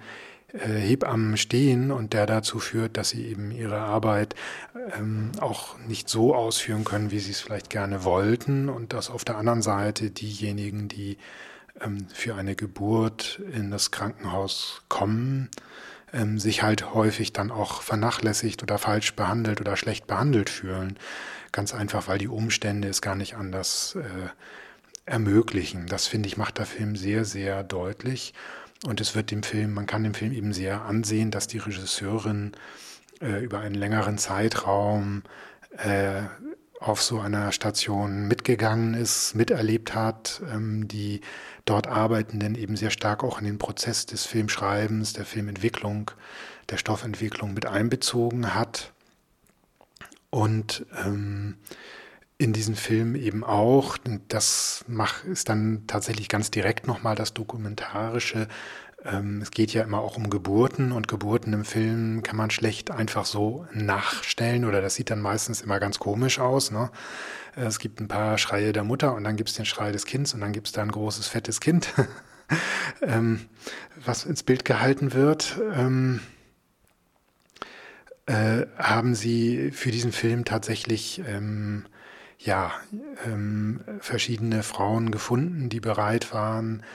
dass sie die Geburt von ihnen filmen können und haben dann ähm, später ähm, nochmal mit Schauspielerinnen und den Betroffenen oder denjenigen äh zusammen äh, das nachgespielt und dann sozusagen aus diesem Material im Schnitt äh, einen einheitlichen äh, Bildgeschichte bauen zu können. Ähm, in ähnlicher Weise haben sie halt auch, ähm, hat die Regisseurin Hebammen äh, in Workshops mit den Schauspielerinnen zusammen arbeiten lassen, den Stoff entwickeln lassen, sodass ein Film herausgekommen ist, der ganz klar Spielfilm ist, aber eigentlich sehr, sehr äh, dokumentarisch zugleich, ähm, sehr, sehr nah an der Realität ähm, dieser Stationen ist und ähm, sehr deutlich macht, ähm, wie bedeutend eigentlich diese Arbeit ist und ähm, ja, letzten Endes uns vor die Frage stellt oder auch deutlich macht, es ist, ähm, auch wenn es in dem Film jetzt sozusagen nicht direkt angesprochen wird, aber der Hintergrund ist natürlich, dass sich ja auch ähm, von den Angestellten und Angestellten, ja, den dort Arbeitenden äh, in, insgesamt im Kliniksektor, aber eben gerade auch bei den Hebammen äh, überall ähm, Widerstand regt und die Stimme erhoben wird und gesagt wird, diese Bedingungen so gehen nicht und ähm, äh, so können wir eigentlich nicht dem Auftrag gerecht werden, den ähm, die Medizin und die das Krankenhaus und die Geburtsstation, ähm, die Hebammen haben. Und äh, dass es letzten Endes eine politische, eine gesellschaftliche Entscheidung ist, wie viele Ressourcen geben wir in diesem Bereich? Soll es ein Bereich sein, in dem Profitmaximierung der äh, Medizin- und Krankenhauskonzerne im Vordergrund steht oder soll es ein Bereich sein, in dem ähm, der gesellschaftliche Bedarf, das Bedürfnis, die Personen, die dort arbeiten, die Personen, die dort äh, behandelt werden, im Vordergrund stehen und deren Bedürfnis und deren Wunsch. Und gerade in Europa ähm, können wir uns das als äh, Gesellschaft durchaus leisten, wenn wir es denn wollen. Ähm, ein zweiter Film, der ähm, auch wieder eine eher kleine Geschichte, die irgendwo anfängt und irgendwo aufhört, erzählt und doch sehr viel über Gefühlszustände, gesellschaftliche Situationen ähm, erzählt, ist der portugiesische Film Cidade Rabat von Susanne Nobre, ähm, in dem Mittelpunkt steht eine ja um die 40 äh, Frau, deren Mutter stirbt, ähm, die sie ähm, noch, also sie sozusagen Film beginnt da, wo die Mutter noch am Leben ist. Sie, die Mutter pflegt, sich um sie kümmert, die Mutter gerade mit ihrer Vergangenheit aufräumt, alle Fotos zerschneidet, wegschmeißt. Ähm, und äh, ja, ähm, sich darauf vorbereitet, aus dem Leben zu gehen in gewissem Sinne, aufzuräumen in ihrem Leben nochmal. Ähm, und äh, während das für die ja, ihre Tochter, mittlerweile eben erwachsene Tochter, die auch ein, eine Teenager-Tochter wiederum hat, ähm, ja, ein Stück ähm, diesen Aufräumarbeit äh, konfrontiert, ähm, während die Tochter, für die dieses Haus, die Wohnung eben ihre Kindheitserinnerung ist. Und ähm, die, ja, ist, es spielt in wenn ich das richtig sehe, in Lissabon, zumindest in einer portugiesischen größeren Stadt. Und ähm, die Frau, die im Mittelpunkt steht, diese 40-Jährige, ist, äh, arbeitet am Filmset als Produzentin, muss da sich um die Organisation kümmern, um äh, Geldauszahlung, Verwaltung, viel Sachen, ähm, arbeitet dort in einem eher ärmeren Viertel an einem Film, für einen Film und streicht so ein bisschen lustlos durchs Leben. Ähm, und äh, ja, wird eigentlich von unterschiedlichsten Gefühlen hin und her gerüttelt. Ähm, versucht eben mit dem Tod ihrer Mutter und dem damit dann auch ein Stück zu Ende gehenden Kapitel umzugehen, dem, was dann aus der ähm, geerbten Wohnung wird. Ähm, ihre, genau, versucht irgendwie für ihre Tochter da zu sein, die im Wechsel mit dem Vater, von dem sie getrennt lebt, immer mal bei der Mutter, mal bei der Tochter ist, hat da aber auch so ihre Schwierigkeiten versucht auf der Arbeit irgendwie ähm, mitzukommen, Kontakte zu pflegen, ähm, lässt sich auch mal in alle möglichen Lebenssituationen reinfallen. So ein bisschen streift sie ein bisschen ziellos durch die Stadt. Ähm, und so hat dieser Film auch wieder so richtig einen Anfang, richtiges Ende und vermittelt aber schon so ein Lebensgefühl und ähm, ist wieder so einer der Filme, in dem man eigentlich so ähm, ja, einer beobachtenden Kamera folgt und äh, es eigentlich sehr wenige, sehr präzise Dialoge gibt, ähm, vieles in Andeutung bleibt, in der Atmosphäre bleibt und, und ähm, ja, es den Zuschauerinnen und Zuschauern oblassen ist, ähm, darin zu lesen. Und ähm, da würde ich sagen, ja, es ist ganz klar ein Spielfilm, er hat jetzt weniger direkten dokumentarischen Bezug, ähm, aber versucht eben auch so Lebensgefühle aufzugreifen, ohne ähm, zentral, sie zu zentralen Dramastrukturen zuzuspitzen. Ja, ein ähm, vielleicht ein weiterer Film des europäischen Kinos, diesmal aus Deutschland von Ilka Czatak, Das Lehrerzimmer. Ähm, auch hier ein Spielfilm, der versucht, eine bestimmte Lebensrealität, Realität in der Schule, die, die also eigentlich eine Sozialstruktur, eine, ein, wie es im Pressetext äh, heißt, ein Mikrokosmos ähm, darzulegen. Im Mittelpunkt steht eine junge Lehrerin, ihre erste Arbeit in, auf einer, einer Schule. Ähm, und sie ist da sehr engagiert dabei und gerät dann aber relativ schnell in Konflikte, ähm, weil ähm, ein Kind aus ihrer Klasse beschuldigt wird, etwas geklaut zu haben, das aber eigentlich, ja, das sozusagen auch so, eine, so einen rassistischen Subkontext hat, ähm, eigentlich nicht richtig belegt werden kann, ist dann so ähm, von den, von, von, von der Schulleitung oder eben von, von anderen Lehrern, mit denen sie da ähm, sozusagen sich ins Benehmen setzen muss, die so darauf setzen, eben auf Kontrolle setzen, auf ähm, darauf setzen, einzelne Lehrer, Schüler unter Druck zu setzen. Sie sollten jetzt mal äh, sich rumhorchen, wer denn in der Klasse was klaut, sozusagen zur Denunziation aufrufen. Sie versucht sich da so gegenzustemmen, gerät dann aber selber immer mehr äh, in den Verdacht, jetzt nicht geklaut zu haben, aber eben illegal zu agieren, weil sie ähm, ihr auffällt, dass im Lehrerzimmer manchmal auch Sachen verschwinden und sie dann äh, ihren Laptop mit der Kamera laufen lässt und ähm, aus ihrer Sicht äh, die eine Sekretärin ertappt hat, aber sie kann eben nur äh, auf ihrem Bild sehen, dass, äh, dass da sozusagen Ärmel mit dem Hemd ist, mit dem halt äh, das auch die Sekretärin gerade trägt, aber das ist natürlich kein stichfester Beweis. Und dann fängt das an, ja, darf sie denn überhaupt eigentlich filmen? Ist das nicht Überwachung? Ist das nicht illegal? Ähm, gerät sie selber unter Druck? Dann mischen sich halt äh, noch Schüler ein, ähm, die sich auch dann eher gegen sie stellen und irgendwie versuchen daraus eine große Story für die Schülerzeitung zu machen, irgendwie von Überwachung. Das ähm, zieht dann immer weitere Kreise und der Film wird am Ende schon so ein bisschen, kriegt dann fast fantastisch oder kriegt dann ein bisschen surreales, fantastisches Ende. Ähm, ähm, aber führt eigentlich sehr gut vor Augen diese verschiedenen Interessenslagen, Konflikte und auf eine Art wollen es alle gut machen und gleichzeitig ähm, ja ähm, produzieren sie eigentlich immer, immer größere Konflikte die immer schwieriger zu lösen sind. Ja, soweit erstmal. Ich denke, äh, wir haben uns wieder ein Stück Musik verdient. Ihr hört noch immer das Freie Senderkombinat Hamburg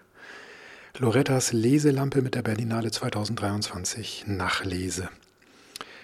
Im Folgenden möchte ich einen Film vorstellen aus den USA, Reality von Tina Sutter,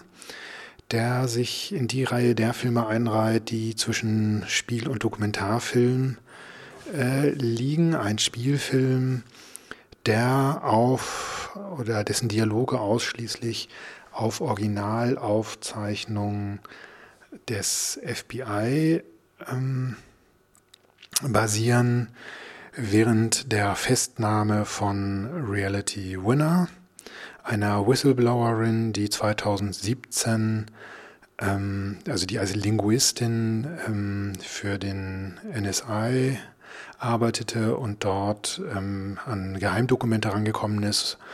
und äh, als Whistleblowerin Dokumente äh, an, an, ähm,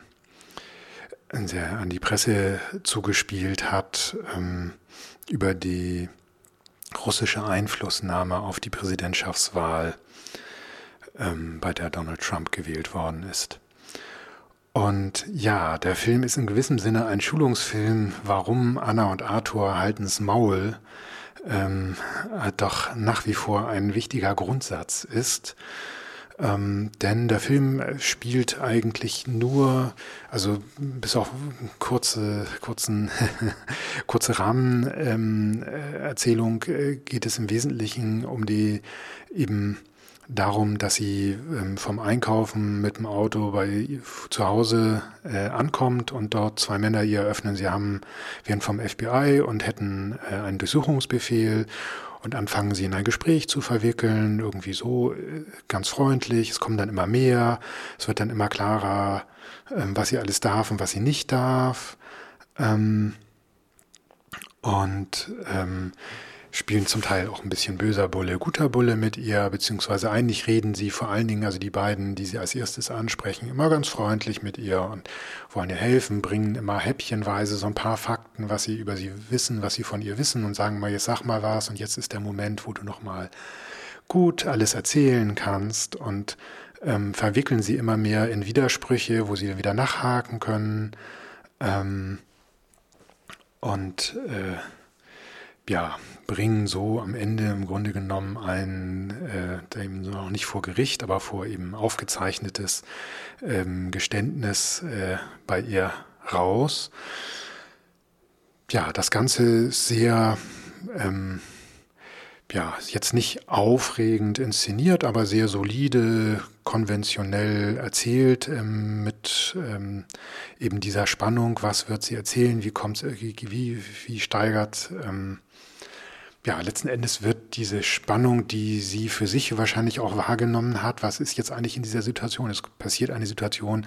und es wird immer offen, ein bisschen offen gelassen, was eigentlich passiert, obwohl man eigentlich schon ahnen kann, ähm, sie wird da nicht als freie Person rausgehen. Ähm, und ganz besonders nicht, weil sie sich eben darauf einlässt, ähm, auf diese Unterhaltung und diese Gespräche, ähm, ohne, ohne einen Anwalt, ohne irgendeinen einen Schutz und ähm, man merkt halt auch, wie sie letzten Endes relativ naiv in diese Situation reingerät, weil sie eben durchaus nicht eine politische Aktivistin mit entsprechender Erfahrung ist, sondern äh, eigentlich äh, ja sechs Jahre lang in der US Air Force gedient hat, äh, in gewissem Sinne ihre Arbeit durchaus mit äh, Überzeugung getan hat äh, und ähm, so ja wie sich in diesen Gesprächen sozusagen dann darstellt, ähm, eben über die ähm, ja, die Falschmeldung in den Medien über die, ähm, die Umstände der Wahlen äh, empört ist, weil sie sagt, ich habe doch dieses Dokument da gesehen,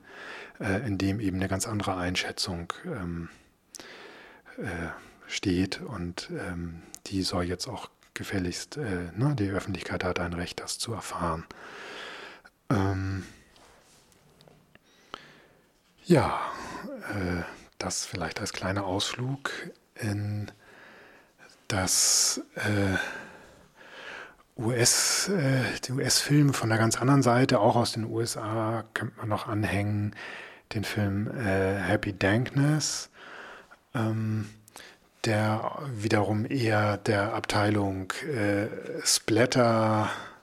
Splatter-Film oder Splatter-Trash-Comedy zu fallen ist, ähm, in es auch um die äh, um die, um die, rund um die US-Wahlen und den Trumpismus geht, äh, in dann aber die Erde aufreißt, äh, Zombies durch die Straßen ziehen und ähm, ja, mit sehr überdreht äh, die verschiedenen, also sozusagen die Zerrissenheit der US-Gesellschaft zwischen demokratischem und republikanischem Lager ähm, zugespitzt wird und äh, natürlich alle so ein bisschen tump und dumm, dumpf sind, äh, vor allen Dingen die äh, White Trash Trump-Anhänger. Ähm, man kann sich darüber mokieren, man kann darüber lachen. Ich fand den Film, ähm, äh, ist, äh, ist es nicht so ganz mein Genre und ich fand ihn dann auch vom Erkenntniswert nur sehr begrenzt, weil er im Grunde genommen eigentlich an das all das anspielt und anspricht, was man dann eh schon denkt und sich auf die Schenkel klopfen kann und sagen kann, ja, so ist es. Aber ja, eigentlich daraus kein, für mich keine, keine Einblicke entstehen, die ein tieferes Verständnis, tiefere Einsichten ähm, in, in die Situation, in die US-Gesellschaft, in diese, in die Konfliktität oder in den Konflikt ähm, gibt, geschweige denn ähm, Perspektiven, die jetzt äh, über dieses Republikaner versus Demokraten wirklich ernsthaft äh, hinausweisen. Soweit und ich denke, es ist wieder Zeit für ein Stück Musik. Ihr hört noch immer das freie Senderkombinat Hamburg, Lorettas Leselampe mit der Berlinale 2023 Nachlese. Im Folgenden möchte ich einen Film vorstellen aus den USA, Reality von Tina Sutter, der sich in die Reihe der Filme einreiht, die zwischen Spiel- und Dokumentarfilm äh, liegen. Ein Spielfilm, der auf oder dessen Dialoge ausschließlich auf Originalaufzeichnungen des FBI ähm, basieren während der Festnahme von Reality Winner, einer Whistleblowerin, die 2017, ähm, also die als Linguistin ähm, für den NSI arbeitete und dort ähm, an Geheimdokumente herangekommen ist und äh, als Whistleblowerin Dokumente äh, an, an sehr an die Presse zugespielt hat ähm, über die russische Einflussnahme auf die Präsidentschaftswahl, ähm, bei der Donald Trump gewählt worden ist. Und ja, der Film ist in gewissem Sinne ein Schulungsfilm, warum Anna und Arthur halten's Maul ähm, doch nach wie vor ein wichtiger Grundsatz ist ähm, denn der Film spielt eigentlich nur, also bis auf kurze, kurzen, kurze Rahmenerzählung ähm, äh, geht es im Wesentlichen um die eben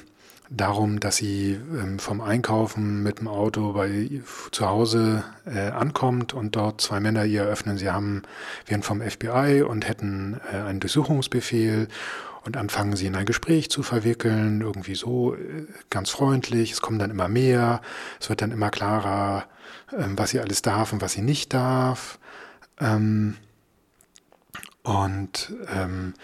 spielen zum Teil auch ein bisschen böser Bulle, guter Bulle mit ihr, beziehungsweise eigentlich reden sie vor allen Dingen, also die beiden, die sie als erstes ansprechen, immer ganz freundlich mit ihr und wollen ihr helfen, bringen immer häppchenweise so ein paar Fakten, was sie über sie wissen, was sie von ihr wissen und sagen mal, jetzt sag mal was und jetzt ist der Moment, wo du nochmal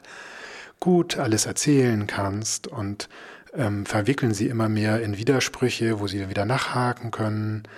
Ähm, und äh, ja, bringen so am Ende im Grunde genommen ein, äh, eben noch nicht vor Gericht, aber vor eben aufgezeichnetes ähm, Geständnis äh, bei ihr raus. Ja, das Ganze ist sehr, ähm, ja, jetzt nicht aufregend inszeniert, aber sehr solide, konventionell erzählt, ähm, mit ähm, eben dieser Spannung, was wird sie erzählen, wie kommt wie, wie, wie steigert, ähm, ja, letzten Endes wird diese Spannung, die sie für sich wahrscheinlich auch wahrgenommen hat, was ist jetzt eigentlich in dieser Situation? Es passiert eine Situation und es wird immer offen, ein bisschen offen gelassen, was eigentlich passiert, obwohl man eigentlich schon ahnen kann, ähm, sie wird da nicht als freie Person rausgehen. Ähm, und ganz besonders nicht, weil sie sich eben darauf einlässt, ähm, auf diese Unterhaltung und diese Gespräche, ähm, ohne, ohne einen Anwalt, ohne irgendeinen einen Schutz und ähm, man merkt halt auch, wie sie letzten Endes relativ naiv in diese Situation reingerät, weil sie eben durchaus nicht eine politische Aktivistin mit entsprechender Erfahrung ist, sondern äh, eigentlich äh, ja sechs Jahre lang in der US Air Force gedient hat, äh, in gewissem Sinne ihre Arbeit durchaus mit äh, Überzeugung getan hat äh, und ähm, so ja wie sich in diesen Gesprächen sozusagen dann darstellt, ähm, eben über die ähm, ja, die Falschmeldung in den Medien über die, ähm, die Umstände der Wahlen äh, empört ist, weil sie sagt, ich habe doch dieses Dokument da gesehen, äh, in dem eben eine ganz andere Einschätzung ähm, äh, steht und ähm, die soll jetzt auch gefälligst, äh, ne, die Öffentlichkeit hat ein Recht, das zu erfahren. Ähm, ja, das vielleicht als kleiner Ausflug in das äh, US, äh, die US-Filme von der ganz anderen Seite, auch aus den USA, könnte man noch anhängen, den Film äh, Happy Dankness, ähm, der wiederum eher der Abteilung äh, Splatter, Splatter-Film oder Splatter-Trash-Comedy zu fallen ist, ähm, in dem es auch um die, äh, um die, um die, rund um die US-Wahlen und den Trumpismus geht, äh, in dem dann aber die Erde aufreißt, äh, Zombies durch die Straßen ziehen und ähm, ja, mit sehr überdreht äh, die verschiedenen, also sozusagen die Zerrissenheit der US-Gesellschaft zwischen demokratischem und republikanischem Lager ähm, zugespitzt wird und äh, natürlich alle so ein bisschen tump und dumm, dumpf sind, äh, vor allen Dingen die äh, White Trash Trump-Anhänger. Ähm, man kann sich darüber mokieren, man kann darüber lachen. Ich fand den Film, ähm, äh, ist, äh, ist es nicht so ganz mein Genre und ich fand ihn dann auch vom Erkenntniswert nur sehr begrenzt, weil er im Grunde genommen eigentlich an das all das anspielt und anspricht, was man dann eh schon denkt und sich auf die Schenkel klopfen kann und sagen kann, ja, so ist es. Aber ja, eigentlich daraus kein, für mich keine, keine Einblicke entstehen, die ein tieferes Verständnis, tiefere Einsichten ähm, in, in die Situation, in die US-Gesellschaft, in diese, in die Konfliktität oder in den Konflikt ähm, gibt, geschweige denn ähm, Perspektiven, die jetzt äh, über dieses Republikaner versus Demokraten wirklich ernsthaft äh, hinausweisen. Soweit und ich denke, es ist wieder Zeit für ein Stück Musik. Ja, ihr hört weiterhin Lorettas Leselampe Berlinale 2023 Nachlese. Und äh, wir wandern noch einmal in die, äh, wieder in, der, in den Weltregionen ähm, nach Syrien. Von dort äh, in einer deutsch-US-syrischen Produktion äh, von Heba Khaled, Talal Derki, Ali Wajeh, genau, und Dänemark äh, als Produzenten mit dabei. Under the Sky of Damascus. Ein Film, ähm, der sich mit Gewalt äh, gegen Frauen im Alltag in äh, Syrien auseinandersetzt. Und äh, auch wieder diese Mischung aus Dokumentation, Spiel ähm, einbringt, ähm, eher von der dokumentarischen Seite her das Ganze erzählt, aber im Mittelpunkt eine Gruppe junger Frauen hat, die ein Theaterprojekt äh, aufbauen, mit dem sie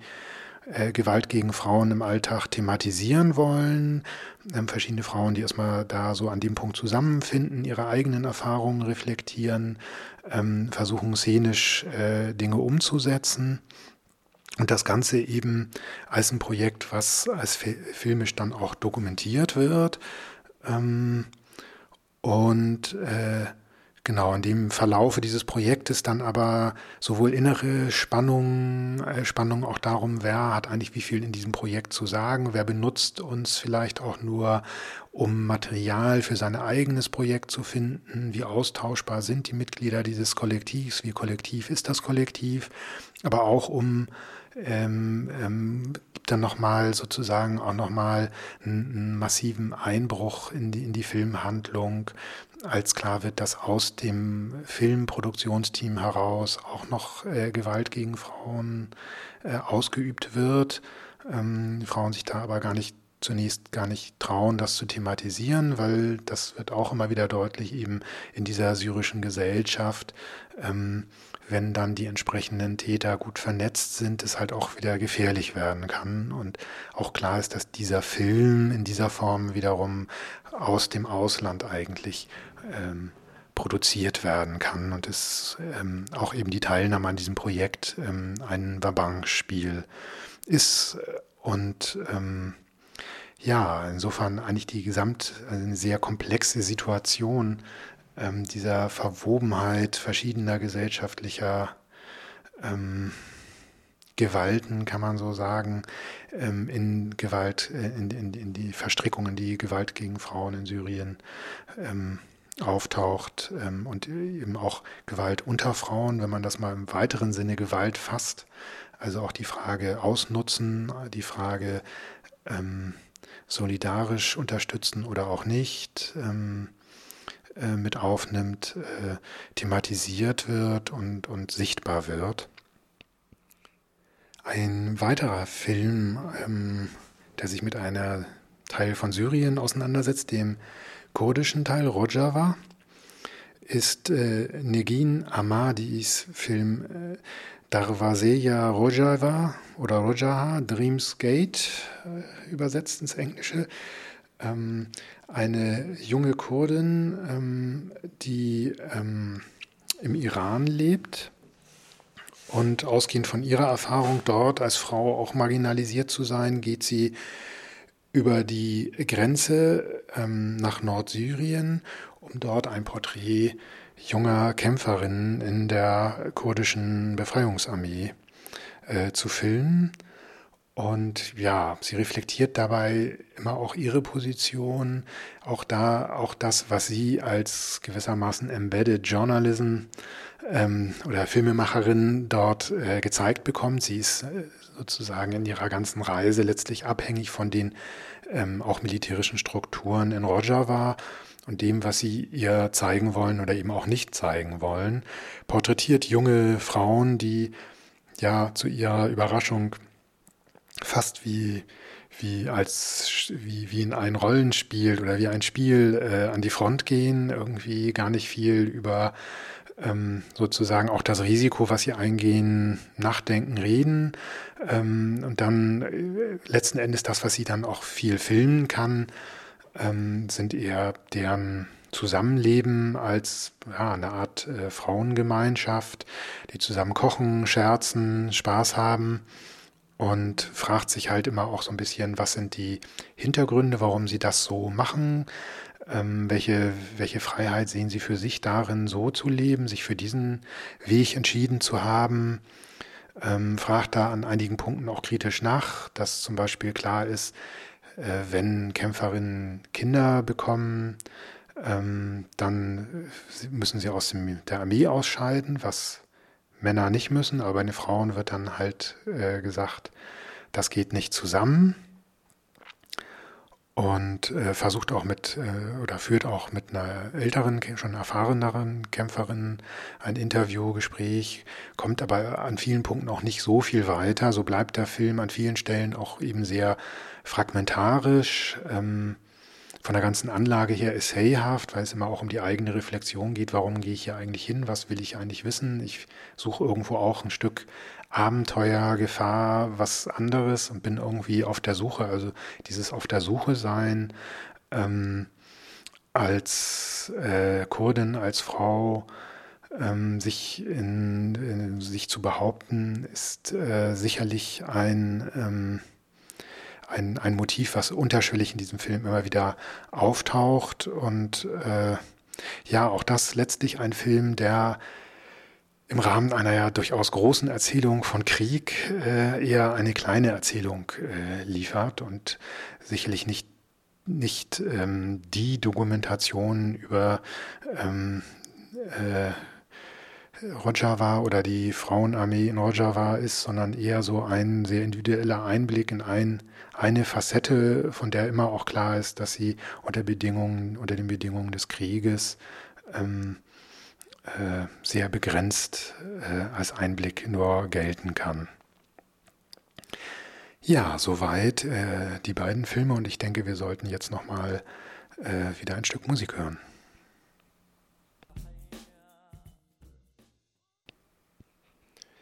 Hier ist immer noch Loretas Leselampe mit der Berlinale 2023 Nachlese. Auch der Ukraine-Krieg war auf der Berlinale in verschiedenen Sektionen mit verschiedenen Filmen präsent. Ähm, hausgreifen möchte ich hier den Film The Ukraine in Ukraine, in der Ukraine, im Forumprogramm von Piotr Pawlow und Thomas Wolski ähm, aus äh, ja, ein polnischer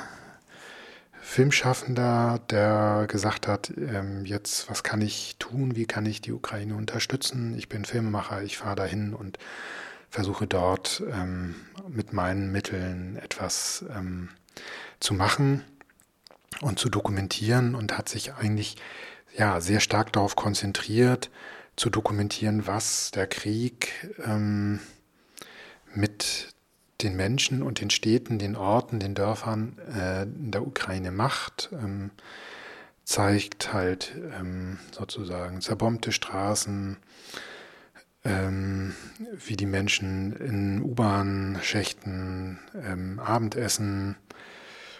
und äh, ja, also steht weniger das Kriegsgeschehen als solches im Vordergrund als das, was im, wenn man so will, Hinterland oder Hinterland ist es ja in dem Fall nicht, was in dem, ähm, was wenn sozusagen gerade nicht äh, militärisch aktiv etwas passiert, ähm, mit den Hinterlassenschaften der militärischen Aktion passiert. Ähm, und was ich ganz spannend fand, also es ist ein Film, der ähm, aus Sicht des Filmemachers schon sehr klar Position für die Ukraine ergreift, ähm, aufrütteln will, zeigen will, ähm, wie, wie schlimm der Krieg für die Ukraine, für die Bevölkerung in der Ukraine ist. Ähm, und äh, tut dies mit sehr ruhigen Bildern, die eben auch zum Beobachten, zum selber Dinge wahrnehmen einladen, die ähm, keine kleine klaren Aussagen enthalten, sondern eher, ähm, eher Fragen enthalten oder eher beobachten und ähm, man, muss, man muss es selber deuten. Und so äh, ähm, tauchen im Film auch immer wieder, das fand ich sehr spannend, auf ähm, Militärkontrollen, Sperren auf Landstraßen, wo mit einer Art äh, Shibboleth ähm, die, die, pass, die passieren wollen, in ihren Autos aufgefordert werden, ähm, Worte zu sprechen, kompliziert aus für offensichtlich für russischsprachige Menschen kompliziert auszusprechende ukrainische Worte, wie wenn ich, ich hatte dann nochmal nachgefragt, unter anderem wohl der Name der ukrainischen Eisenbahngesellschaft. Ähm, und so deutlich wird, wie eben halt dieser Krieg auch dazu führt, dass ähm, ja, zu einer verschärften nationalistischen äh, inneren Feinderklärung an die russischsprachige Bevölkerung der Ukraine, ähm, die letzten Endes, wenn sie denn dann nicht richtig Ukrainisch sprechen kann, äh, von der, zumindest von der Freizügigkeit äh, innerhalb des Landes ausgeschlossen wird und erstmal unter Verdacht steht. Ähm, eben halt auch sozusagen ein Ergebnis äh, einer ja, dieser sozusagen ja, dieser, dieser Zuspitzung von Konflikten, an der natürlich immer die, die Nationalisten und die Extremisten am meisten profitieren in, in beiden Gesellschaften. Und gerade die Stimmen, die, die, ähm, die Brücken bauen wollen, eher untergehen. Ja, soweit ähm, ist, glaube ich, erstmal äh, auch eine ganze Menge Stoff. Äh, mein Bericht von der Berlinale 2023. Ähm, ich denke, aus meiner Sicht, ja, wenn man es zusammenfasst, ich habe es mehrfach gesagt, eine Berlinale eher der Filme mit kleinen Themen oder mit Ansätzen, die nicht überdramatisieren, die nicht äh, in ganz große Fragen äh, ähm, dramatisieren wollen, sondern die eher zum Beobachten einladen, die eher ähm, nah an Realitäten dran äh, die filmischen Mittel einsetzen wollen, um etwas äh, darzustellen, etwas festzuhalten, etwas rüberzubringen, auch in Frage zu stellen, anzust Fragen anzustoßen, ähm, ohne feste Antworten bieten zu können. Und ähm, das führt vielleicht dazu, dass es nicht den einen großen herausragenden Film gibt, aber doch viele ähm, sehenswerte, wenn man so will, kleine Filme, ähm, von denen viele hoffentlich es auch äh, in mehr als nur die kommunalen Kinos schaffen oder ähm, die lokalen Festivals, über lokale Festivals tingeln. Und ähm, ja, eigentlich bin ich mit dieser Berlinale, zumindest mit meiner Auswahl, der Berlinale Auswahl, ganz zufrieden. Ja, ich wünsche euch noch äh, eine schöne Zeit. Das war Lorettas Leselampe ähm, Berlinale 2023, Auslese auf FSK Hamburg, dem freien Sender Kombinat.